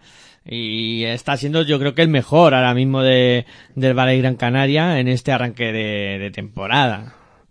Y luego pues también tiene a Mac Costello que, que está en el juego interior muy bien, pero mm, no sé, luego como tú dices, dudas, ¿no? De, en cuanto al rendimiento que puedan dar los Burusis y compañía, que Bueno, Burusi ya viene ya viene eh, dado de vuelta ya y ya viene de retirada, diría yo, ¿no? Es un jugador que, que sí, que tiene esa calidad que siempre ha tenido el griego, pero no está al nivel de, de como estaba, por ejemplo, en Basconia, en aquel Basconia que jugó la Final Four, ¿no? Y aquí, además, pienso que cada vez juega más lejos del aro, ¿no? Y, y no tiene esa, y esa, esa fogosidad.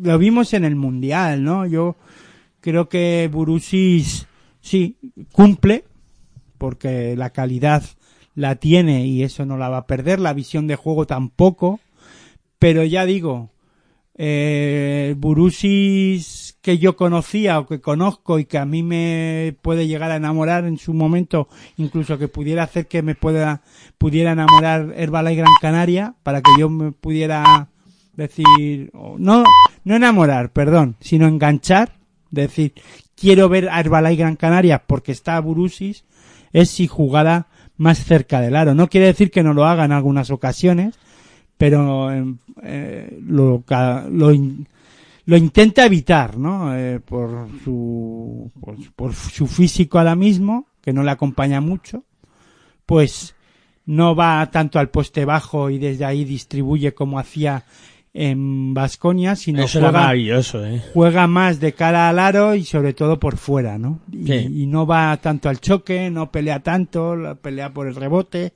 eso ya no lo hace igual, ¿no? Ha perdido esas facetas que hacían ser un, un Bueno, jugador... pero es que también es normal, Claro, claro. por su físico, por sus problemas de lesiones, lo que pasa que bueno, los jugadores se van adaptando. yo creo que ha venido a retirarse a Europa y a, y a la liga en deshacer. Sí. Bueno, pues yo creo que es buen momento para hacer una pausita y a la vuelta. Bueno, y quita eh, un momento. Y yo creo que al Valle Gran Canaria le falta calidad para ser un equipo más fiable, diría yo, ¿no? Porque sí, tiene a Beirán, tiene a Rabaseda, jugadores que, que trabajan mucho, que tampoco cometen muchos errores, pero que no te ganan partidos. Claro. Son jugadores muy cumplidores, sí, es un equipo en, en- a fin a postre muy cumplidor. Eh, pero sí, algo Al exento final de la temporada veremos a ver el, la diferencia de, de victorias, derrotas y que no van a ser, vamos, va a estar muy parejo, no va a perder muchos partidos, o sea, vamos a ver, va a tener, va a estar muy equilibrada y vamos a ver si ese equilibrio le da para estar o no en Copa y en la Y en playoff. y en playoff. Sí, veremos a ver. Va a ser interesante, ¿eh? Ir viendo la evolución de, de Sí, interesante sí, pero no ilusionante. Ahí tengo que coincidir contigo. Jugadores muy de vuelta ya de todo y que No, pero no por los jugadores, sino que no, termina de enganchar. A mí el equipo, yo hablo del equipo, yo no hablo de un jugador, yo hablo del equipo en, En sí. fin, sí. Es interesante, sí, porque quiero ver la evolución del Balais como cual- de cualquier otro equipo.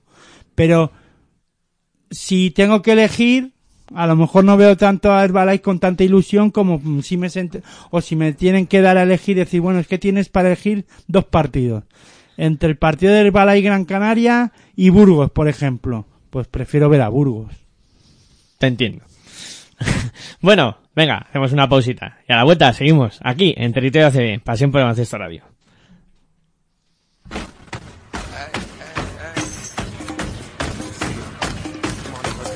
Estás escuchando tu radio online de baloncesto. Pasión por el baloncesto radio.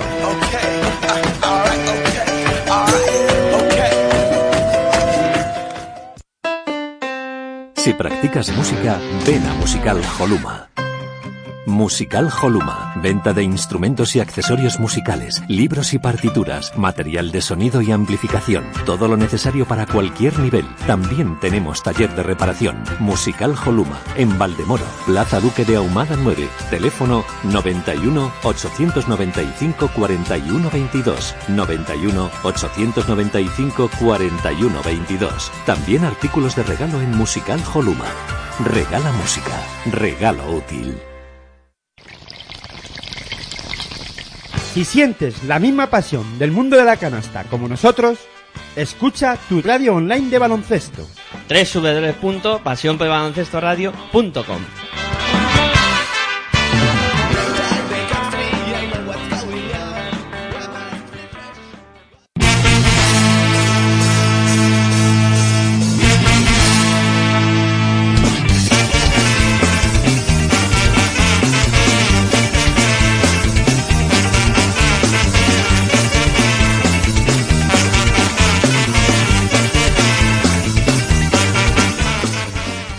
Bueno, continuamos aquí en Territorio ACB, en Pasión por Baloncesto Radio, y vamos a hablar de otro de los equipos que es- a mí sí me generan, en este caso, ilusión de verlo. Juventud de Badalona, cinco victorias, cuatro derrotas, reinventándose después del año pasado y cumpliendo, yo creo que con creces, eh, lo que se esperaba de ellos al inicio de, de temporada. Mm, Juventud... ¿Tú se- esperabas que estuviera otra vez ahí metido? Yo, no. Es que claro, ah, bueno, es que, eh, que empezó 0-4, ¿eh? Sí. Vale, vale, no, lo digo porque, entonces, ¿qué hubiera sido? Si hubiera llegado de aquí con 0-5 o 1-4 o 2-4, no sé, o para 2-6, ¿no? Es, Sí, 2-7 así estaría. Do- a las nueve jornadas, 2-7, 2-7. vale. Si llega a estar 2-7, tú dirías, fracaso de Divina Seguro y Juventud, que mal, mal, o cómo va esto. Yo, yo, realmente, No te ni esperaba la, te- la temporada que hizo la temporada pasada, pero bueno, al verlo ya con la Amprovitola es el nivel que estaba y tal, pues todavía digo, sí, vale, pero no me esperaba que Divina Ser Juventud estuviera ahora con 5-4. Yo sí, le esperaba, pues eso, en un nivel de 3, de, o vamos, ahí con, con dos victorias menos, al menos. Sí. Dos Bueno. victorias o tres menos. Mm, Yo creo que mm, la clave de, de que el rendimiento de, del Juventud esté tan, tan bien es Prepelic. Yo creo que es el jugador diferencial de, de este equipo y, y está demostrando en este arranque de temporada lo que no pudo hacer en el Real Madrid. Eh, yo creo que es, ha destapado el tarro de las esencias y está eh, mostrando su lado más anotador y, lo que vimos hace mucho tiempo de, este jugador. Yo creo que es la clave de que Juventud esté así como está ahora mismo. A pesar de la pérdida de la Amprovitola, que es muy importante para, para el conjunto de, de la Peña. Yo creo que el paso adelante de Prepelic es, es fundamental. Y no sé cuánto le dará con Prepelic o si necesitará más cosas que Prepelic para mantener este nivel. Hombre, es que, es que, a ver, parece que Prepelic es el que coge los rebotes, el que anota, no, es que, claro, hay, hay que decir, hay- es que todo esto así, ala, lo soltamos así y ya está, y Prepelic es Dios.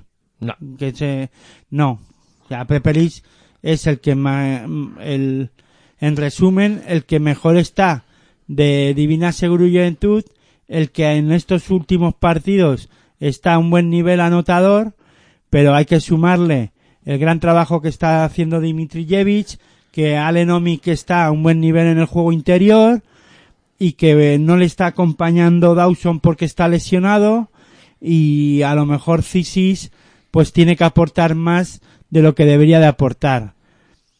Lo que pasa que Cisis no está aportando más de lo que está debería de aportar porque Dimitrijevic está a un buen nivel y Prepelic está a un gran nivel también.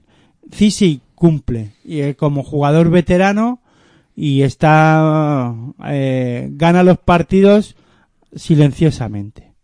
Pero Sí. a lo que voy no, la pero- visión de que no. Preperis solo no es. Claro, Es es, que a lo que voy es, bueno, es que Prepelis está ganando, no, Prepelis está ayudando a que Divina Juventud gane los partidos a- en las últimas jornadas. Correcto. Poco más que añadir. Eh, Porque en los primeros partidos Prepelic no estaba apareciendo. No. Ha empezado a aparecer Prepelic cuando, con, sumándole que Alenomic sigue haciendo el trabajo que estaba haciendo al inicio de la temporada, en el que Dim- Dimitrijevic no ha bajado el nivel desde el inicio de la temporada y Zisic estaba siendo el jugador, bueno, pues que mantiene, ya digo, el jugador ese veterano que necesita un equipo como Divina Seguro Juventud. Que ahora Preperi las está metiendo y está con eso les está ayudando para a ganar los partidos. Correcto, no poco más que añadir. Eh, Vasconia, que ya antes comentábamos o ya habíamos dado pinceladas de que el conjunto vasconista este año pues eh, no tiene la misma pinta que, que otras temporadas y eso es evidente y creo que no se le escapa a nadie. El tema de los fichajes pues no han terminado de funcionar y, y es un equipo que, bueno, genera dudas de cara a lo que pueda pasar.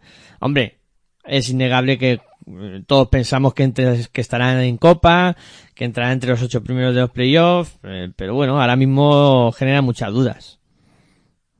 Este Vasconia, con, con sobre todo, hay dos jugadores, mm, dos fichajes que son Stauskas y Yusupa Fall, que, que tienen que mejorar muchísimo. O sea, son dos jugadores claves que se han fichado para que el conjunto vasconista mantenga el nivel y que tienen que dar un paso adelante muy, muy, muy serio.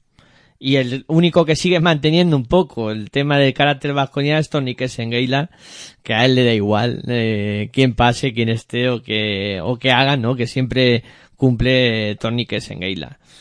Jugador vital. Poco que añadir de lo del tema Vasconia, ¿no? La lesión de Granger... eh, Mala suerte.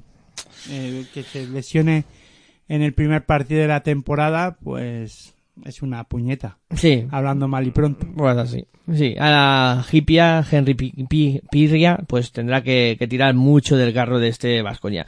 No conozco a este jugador, no le he visto jugar. Bueno, le vi ayer, pero no lo había visto. Es muy físico y veremos a ver, ¿no? Qué, qué puede aportar. Eh, Murcia. También de esos equipos eh, llamados a, a sufrir. Con Sito Alonso en el banquillo eh, y con eh, un cuadro murciano que a, a mí siempre... A mí lo que me gusta del Mur- del Murcia, un equipo llamado a, a sufrir. Sí, yo creo que va a, ¿A sufrir de qué? Que va a sufrir para no estar en la zona baja de la clasificación. Yo no estoy de acuerdo contigo. ¿Qué quieres que te diga? Eso está bien. No, no, pero no es que esté bien o mal, es que veo a otros equipos muy por debajo del nivel de Murcia. Murcia está haciendo su, su campaña y su temporada con una plantilla muy remozada, con un nuevo, con, no voy a decir nuevo entrenador porque ya la temporada pasada acabó la temporada con ellos, con, eh, con Sito Alonso, perdón, pero un equipo que va a ir intentando consolidarse en la temporada eh, partido a partido, ¿no? Y que se, ya sé que eso se está muy de moda ahora, desde que el Cholo utilizó esta frase, pero es así, ¿no? Es un equipo que estuvo bien en otras temporadas y que parece que cuando tiene equipos como Murcia, equipos como Tenerife, equipos que siempre son, o Divina Juventud, que parece que hacen dos temporadas buenas o tres, o ahora mismo Zaragoza. La temporada que viene Zaragoza veremos a ver qué pasa con él. Hablo, lo pongo como ejemplo Sí, sí. porque Murcia estuvo, ha estado tres, cuatro temporadas pasadas, no, la pasada no, la anterior, y la anterior hace dos temporadas o tres a un buen nivel, peleando por meterse en Copa, peleando por meterse en los playoffs,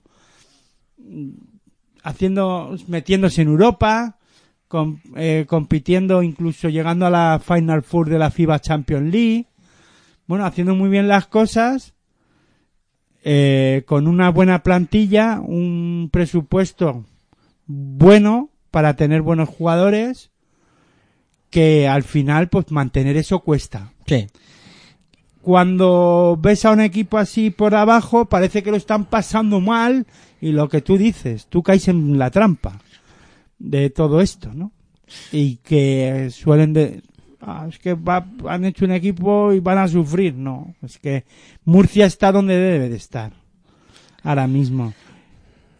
Tal vez no se decía que Murcia estaba haciendo o es que estaba por encima de sus posibilidades hace dos o tres temporadas. Sí, igual es eso, ¿no? La impresión Y, que ahora... que- y para mí siempre, yo siempre soy de los que piensan que los equipos tienen que ir haciéndose poco a poco y a fuego lento, ir consolidándose y dar y pa- hacer dar un pasito, un peldañito a peldañito y no crecer eh, en una temporada hacer una gran temporada y luego en cuatro estar casi pidiendo la hora, ¿no? Sí. Y en este caso, Murcia creo que con Sito Alonso va a intentar, o al menos pienso que van a intentar tener un, consolidar un proyecto e imponiendo las bases para que Murcia, pues, en dos o tres temporadas vuelva a estar por arriba, pero, pero sin, pa- sin pasar apuros al menos ahora mismo, ¿no? Es que hay que ver dónde, hasta dónde puede llegar un club, ¿no? Claro.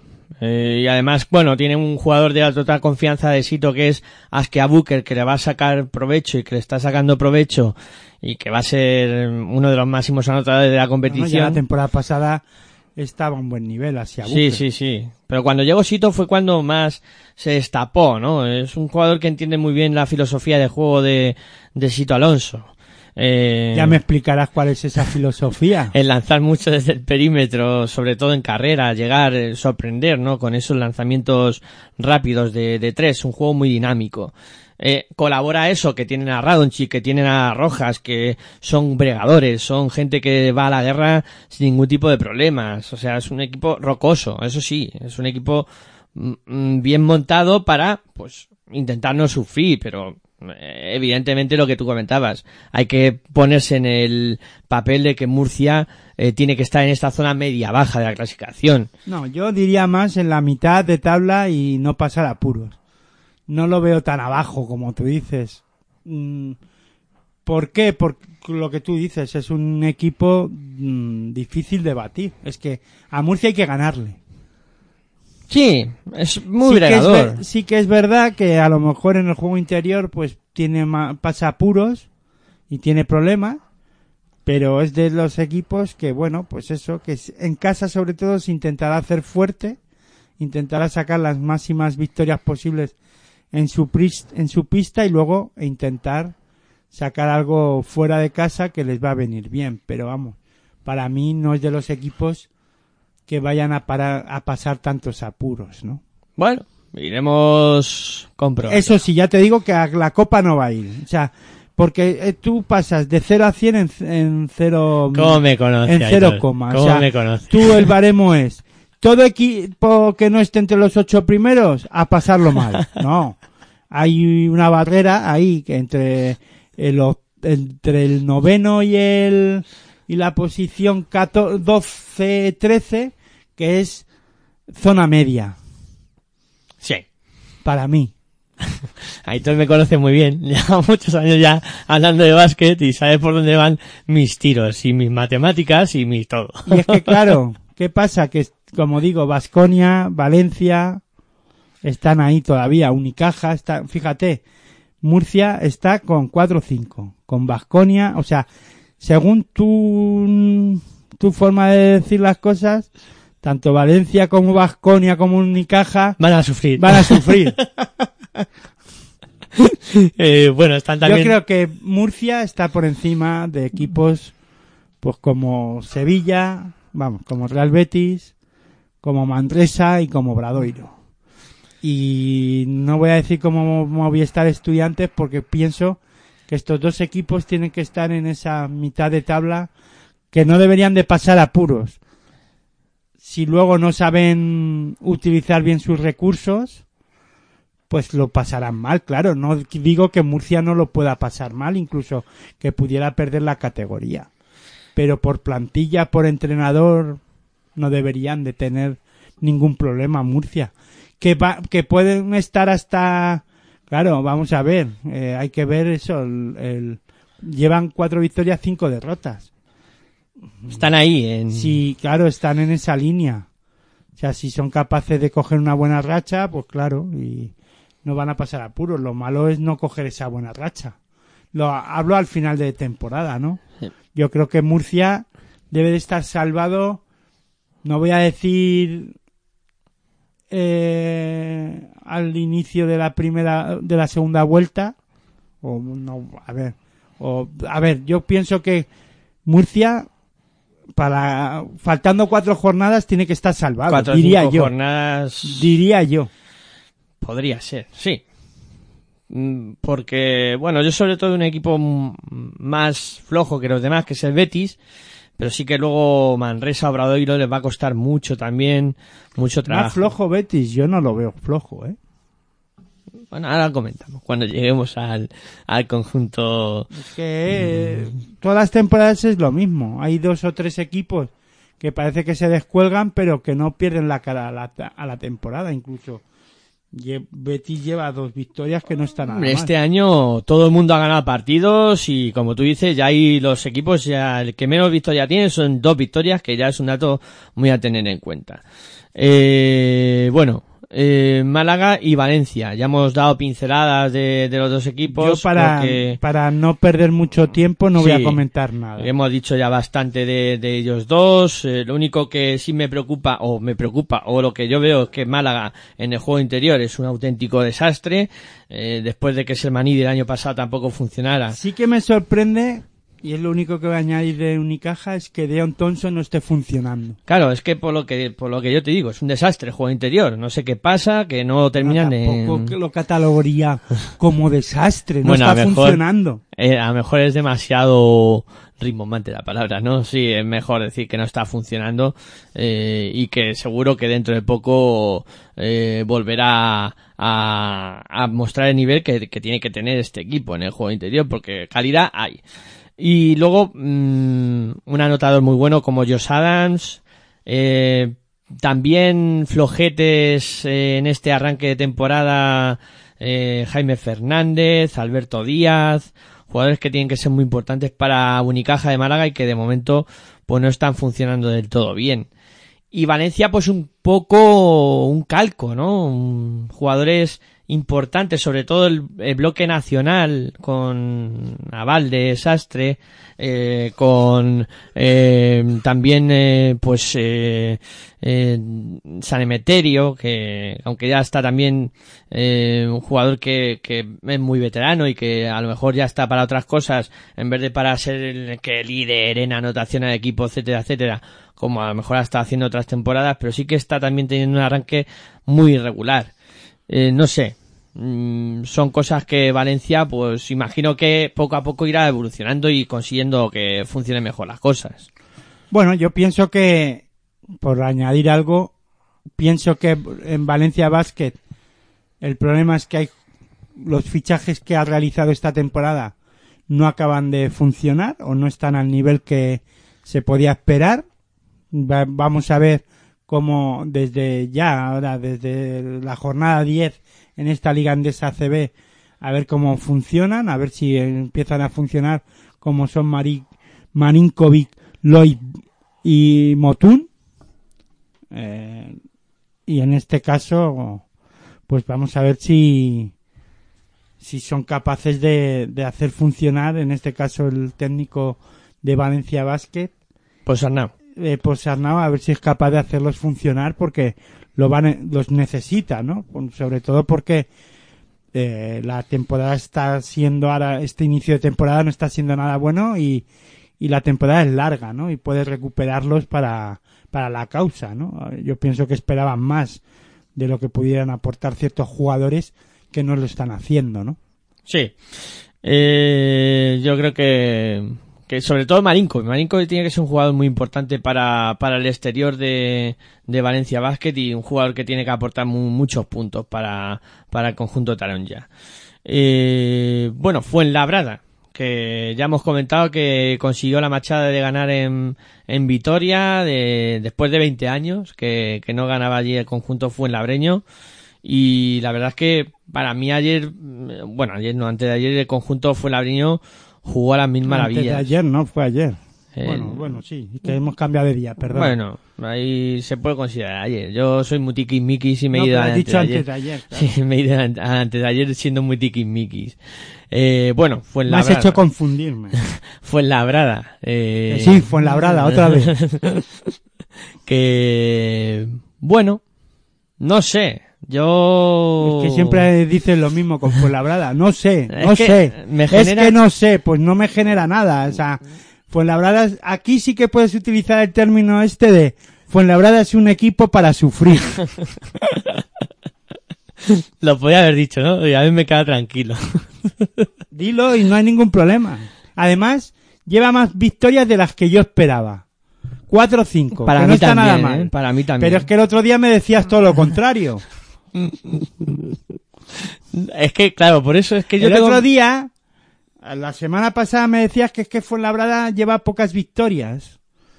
Y hoy ay, gana Vasconia y ya parece que no, 4 o 5 yo Hay que valorar por- las cosas... por el juego que estaban realizando ha ido mejorando y se han metido, llevan dos jornadas ganando, diré, dos jornadas eh, consecutivas ganando y es lo que pasa en el en esta competición, que consigues una racha de dos, tres victorias consecutivas y te metes arriba o en una posición cómoda, ¿no? Como la que tiene ahora mismo eh, Montaquí Fuenlabrada.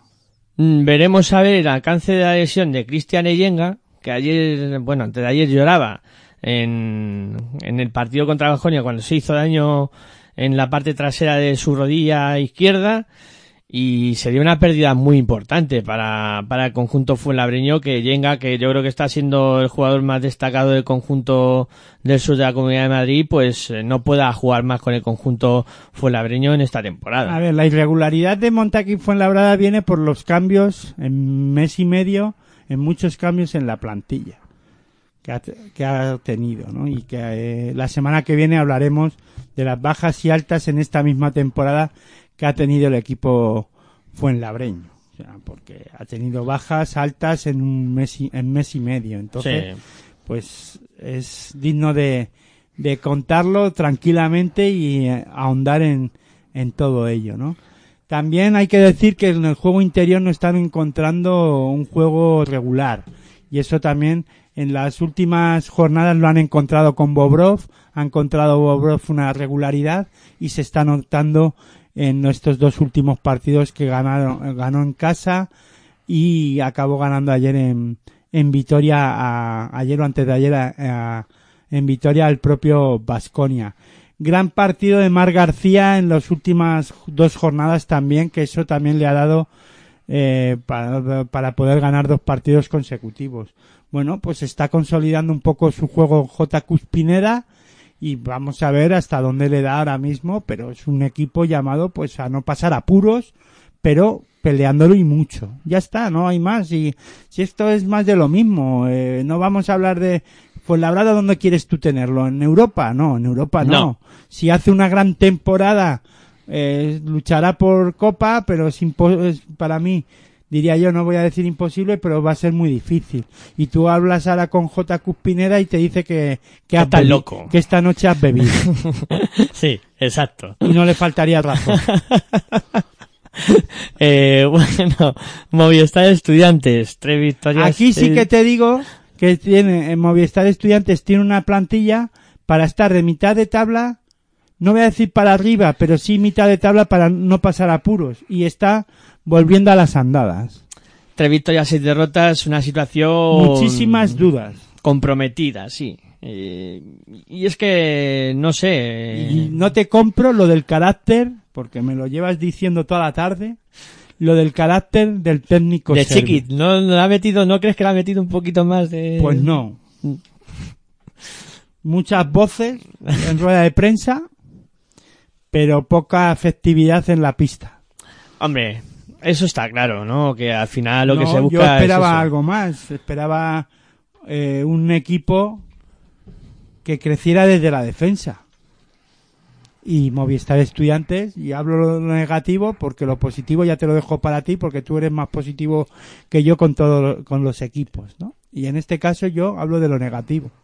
Y para mí Estudiantes no tiene, no está consolidado defensivamente. Y no nunca va a estar consolidado defensivamente o, o consolidado en un proyecto cuando se cambia tanto de técnicos y de entrenador y de filosofía y de todo. Y entonces, pues, y cuando se cambia tanto de jugadores, jugadores para arriba, jugadores para abajo, y no, y, y jugadores que, que pasan un, un año y se van. Compromiso. Sí, no, compromiso no. Si eso se llama dinero. Eh, Movistar Estudiantes, hasta donde yo sé, pues no paga bien.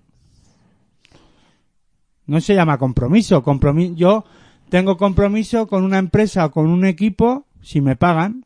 Si no me pagan, ¿qué compromiso voy a tener? Es que yo- muchas veces me tengo que aguantar la risa porque es que hay todos unos ejemplos que son como la vida misma. Es que es la vida misma, es verdad, es verdad, es verdad. Y hay, hay jugadores que están y de esto porque son del equipo. Darío Brizuela, pues bueno, es que es otro caso. Porque el tema Darío Brizuela da mucho que hablar. Sí, Yo no voy a hablar mucho. No, pero no porque juegue o no deje de jugar bien. Si es que Darío Brizuela se iba a marchar a Valencia y no le han dejado marcharse. Claro, porque han puesto Han igualado el, la de- el derecho de tanteo ese que no sé quién narices ha inventado ese tema del derecho de tanteo que podemos entrar a valorar si es bueno o es malo.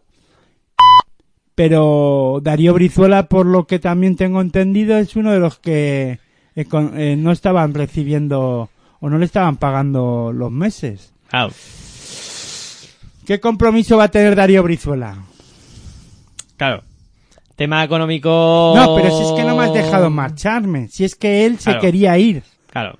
Es que son muchas cosas, claro. Él quería irse a Valencia. Claro, son y muchas parecía cosas. que creo que lo tenía hecho con Valencia. Sí. Entonces, ¿de qué forma y manera se va a quedar un jugador? ¿Con qué Pues- ilusión se va a quedar? Sí, va a cumplir. Sí, ahora mismo Darío Brizuela está cumpliendo. Que no está al nivel de la temporada pasada y no quiere decir que no se esté, que se esté dejando. No, ni- no, no. pero no juega con la misma ilusión y ganas que lo hizo la temporada pasada. Te pillo. Y no lo va a hacer. No lo va a hacer porque él no quería estar en este club. Pero no porque no le guste estudiantes. Si él ah, se ha hecho como jugador en estudiantes y estará súper agradecido a este club. Sino porque veía una oportunidad con Valencia para. y de crecer como jugador y de crecer de todo, baloncestísticamente. Ponerse en órbita Euroliga, etcétera, etcétera. ponerse en órbita selección que haciendo una buena eh, haciendo una buena temporada en estudiantes no le abrió la puerta de la selección siendo el máximo anotador eh, nacional Totalmente de acuerdo. Lo suscribo al 100%. y luego pues le sumas que han traído jugadores pues que eso que el compromiso no es compromiso con estudiantes es que no saben lo que es estudiantes La filosofía. Claro. y luego pues hay jugadores pues que no dan el paso Sobre todo. Fran eh, Guerra, este... He visto Arteaga. te quería- Digo Víctor Arteaga porque Fran Guerra está jugando por ahí también y me acuerdo mucho de él, que estaba en estudiantes. Si es que...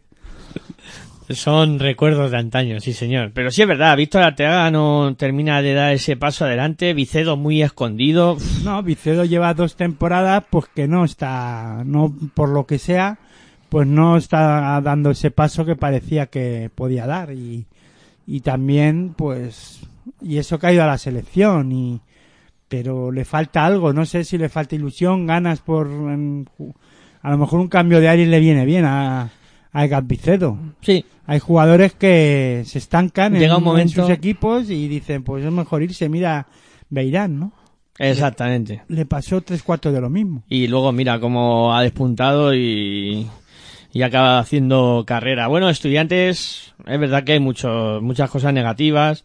El juego interior tampoco está demostrando eh, ser consistente y, y poco que salvar. Poco que salvar. Phil Presley que está aportando puntos y lo poco más. único un poco en defensa pues eso Scrooge y Dan Gubik Dangubic, me gusta la actitud de este jugador sobre todo y... sí pero a ver si mete alguna Así, también. Le falta aportar más. Que como es serbio, buen serbio, debería de meter más puntos. Eh, bueno, Obradoiro, tres victorias. No se nota nada que nos gusta estudiantes. No, ¿eh? no se nota. Obradoiro, tres victorias, seis derrotas. Eh, mm, bueno, también otro proyecto nuevo esta temporada para Moncho Fernández, que eh, otra vez tocará pelear mucho, pero yo creo que sí se salvará este equipo y bueno, ¿Tú estás seguro que se va a salvar? Yo creo Yo, que, sí. yo hay por equipos que no pongo la mano en el fuego ya. Pero por que tío. sí, por mucho sí, pero oh, calma. Es que yo tengo, hay tres, cuatro, cinco equipos, pues que no lo veo claro. Estudiantes, Obradoiro, Betis, Manresa, Fuenla. que Fuenlabrada, pues claro, que van a estar peleando y el que lo mejor, el que mejor sea capaz, el que mejor sea capaz de de controlar los nervios eh, al final de la temporada y que y además acierte con ciertos fichajes cuando se muevan en el mercado, pues mira, Fuenlabrada ya se ha ido moviendo, que ya parece que va acertando, Claro. pues eso, el que sepa manejar bien sus bazas en todos los aspectos, pues salvará la categoría. A mí de, de Obradoiro, Mira, por ejemplo, este Guipúzcoa que la temporada pasada se movió tarde en el mercado, lo hizo bien y casi se salva. sí, le faltó un par de jornadas para haberse salvado, sí señor. Eh, Y a otros equipos le fal pidiendo la hora. Sí. Eh, bueno, me está gustando mucho el 5 de este equipo, eh, de Kravitz, que, que es otro acierto en el juego interior y que está despuntan- despuntando en este inicio de temporada. Me está sorprendiendo este, este jugador. Y luego también eh, en el perímetro Magui, que, que es otro de esos tiradores peligrosos y... Sí, bueno, vamos a ver la, la baja de Basileradis, eh, que es para mí jugador muy importante por su veteranía y por sobre todo por el acierto desde la línea de 675 que está lesionado y esta baja es muy importante, diría yo, para este Obradoiro. Sí, y otra cosa también que no está funcionando todo lo bien que debiera, pero que seguro que se soluciona, ¿eh? porque Pepe Pozas es un base muy bueno, eh, que no ha tenido buen arranque de temporada, pero creo que... Fíjate que se ha quedado estancado también Pepe Pozas desde su renovación, que yo comenté que es lo mejor que le podía pasar a Obradoiro. No sé yo si me va a tener que comer mis palabras, ¿eh? Yo estoy convencido de que va a volver por su fuero ese Pepe La temporada pasada no acabó bien, estuvo muy regular, que fue cuando acabó renovando al inicio de la temporada, vamos, en verano. Yo dije que, que era una buena, bueno, era lo mejor que podía hacer Obradoiro. No me lo está haciendo, demo- ahora, por ahora no me lo está demostrando. Te lo demostrará, seguro. Espero Eh, que sí. Bueno, eh, y los dos últimos, los que ahora mismo cierran la clasificación, Real Betis, bueno, en este caso Bueno, pero no solo Pepe Pozas está mal, ¿eh? Al No, Callaway claro, también. tampoco ha empezado muy bien. También, ¿eh? la dirección de juego de Obradoiro está eh, cogida con pinzas. Por eso está en la posición que está, Claro, claro. yo. Exactamente. Bueno, lo dicho, Real Betis, Co- Cosur Real Betis, que está con dos victorias y, siete derrotas, y efectivamente equipo llamado a, a luchar y a pelear mucho para no descender. Eh, tiene cosas buenas. eh, creo que mm, tener en la plantilla a Álvaro Oliver ya te da un plus para intentar eh, mantenerse en la categoría. Y luego, pues, eh, veremos a ver, ¿no? Muchas dudas. Y Manresa igual. O sea, es de esos equipos que dices, "Uf, no sé por dónde va a salir esto, ¿no? Con, sí que es cierto que hay un jugador determinante como Frankie Ferrari, que ya hemos visto un par de partidos y para mí es una auténtica sensación, pero también es de esos equipos que alrededor de ese jugador veremos a ver cómo van evolucionando otros jugadores y si son capaces de subir de nivel. Muchas dudas con respecto a estos dos equipos y tú también los colocabas tú en situación muy comprometida para este año poder eh, salvar la categoría. Más a Betis que a Manresa, ¿eh? sobre todo por la posi- por por su técnico Pedro Martínez, que pienso que que se sacará algún algo de, de la chistera para que Manresa funcione, ¿no?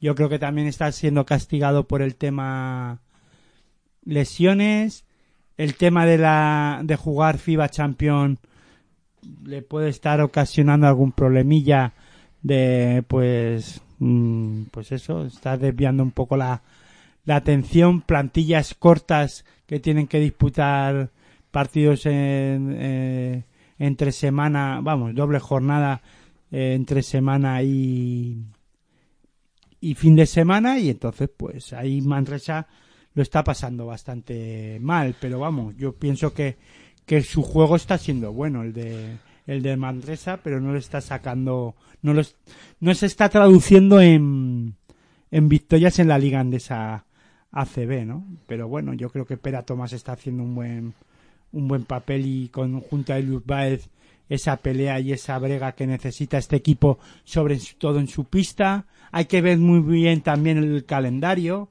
eh, los partidos que está teniendo eh, en este inicio de, de temporada. La aportación en el juego interior de David Kravitz está siendo buena, pero le falta algún jugador que le, que le apoye en esa faceta en el juego interior, que no está funcionando. Hay jugadores que no están funcionando y deberían de ir apareciendo, ¿no? Sí, Sobre todo Yakumba Simma, que está muy flojo en el juego interior. Jordan Saco también no está siendo el mismo jugador que el año pasado, por ejemplo, que, está muy muy centrado y lo está haciendo muy bien y este año pues se le está notando algo más flojo en ese aspecto. Eh, Y luego del Betis, pues Jan Slaughter está a un buen nivel, viene de un buen nivel de, del Mundial. En el perímetro, Shane Wintington también está jugando, o en el juego interior, perdón, está, está, está un buen, a un buen nivel. Y en la dirección de juego, pues el veterano Albert Oliver hace lo que puede, ¿no? Y en lo negativo, bueno, pues falta, pues lo que falta, siempre faltan jugadores de calidad eh, en equipos recién ascendidos, ¿no? Plantilla para jugar corta. la- para jugar en Liga Andesa CB, no, la plantilla serán 12 jugadores, pero le falta calidad en algunas posiciones. Se asemeja mucho este Real Betis al al Guipúzcoa Basket de la temporada pasada, en el que se irán moviendo cuando puedan en el mercado y eh, reforzarán ciertas posiciones y veremos a ver si le da o no cuando se puedan reforzar, cuando hagan cambios de cromos y si les funciona, pues a lo mejor dependiendo cuando se muevan en el mercado, pues así pasará, ¿no? Si les dará o no les dará para, para poder salvarse o, o a lo mejor con la plantilla que tienen pegan un salto de calidad, no han fichan a nadie, consiguen 3, 4, 5 victorias consecutivas y salen del pozo, ¿no? Porque eso también puede ocurrir. Esto, es, exactamente. esto es deporte y esto es baloncesto. Y no hay nada escrito, sí señor. Bueno, pues yo creo que le hemos metido un buen repaso a cómo está la liga, cómo están funcionando los equipos. Un poco Eh, largo. un poco un poco más allá de las dos horas pero bueno también había muchas ganas de hablar de, de básquet y de poner todas las cosas encima de la mesa en esta liga andesa CB y como hemos dicho ya a partir de ahora eh, Bueno, esperemos no digas nada. esperemos mantener la regularidad que queremos No digas nada y no hables muy alto porque esta temporada o este inicio de temporada de la, de, en este caso radiofónicamente hablando, pues no nos está yendo muy allá. O sea que no, yo no diría nada. Estamos siendo castigados no por las lesiones, pero sí por otras cosas. bueno pues vamos a poner el punto y final, como siempre, Aitor, pues ha sido un auténtico placer hablar contigo de, de baloncesto y nada, seguimos hablando tanto fuera como dentro de las ondas. El placer es mío y nada, buen baloncesto para todas y todos. Bueno, pues a todos los que pues habéis estado escuchando, Todos aquellos que nos habéis aguantado desde el inicio. a todos los que nos descarguéis en formato podcast y escuchéis este programa, pues queda solamente agradeceros eh, que estéis al otro lado y por supuesto nosotros eh, muy agradecidos en que pues como ha dicho Aitor, nos hayáis aguantado durante estas dos horas y diez minutos. Bueno, nada más, eh, me despido como siempre, muy buenas, hasta luego.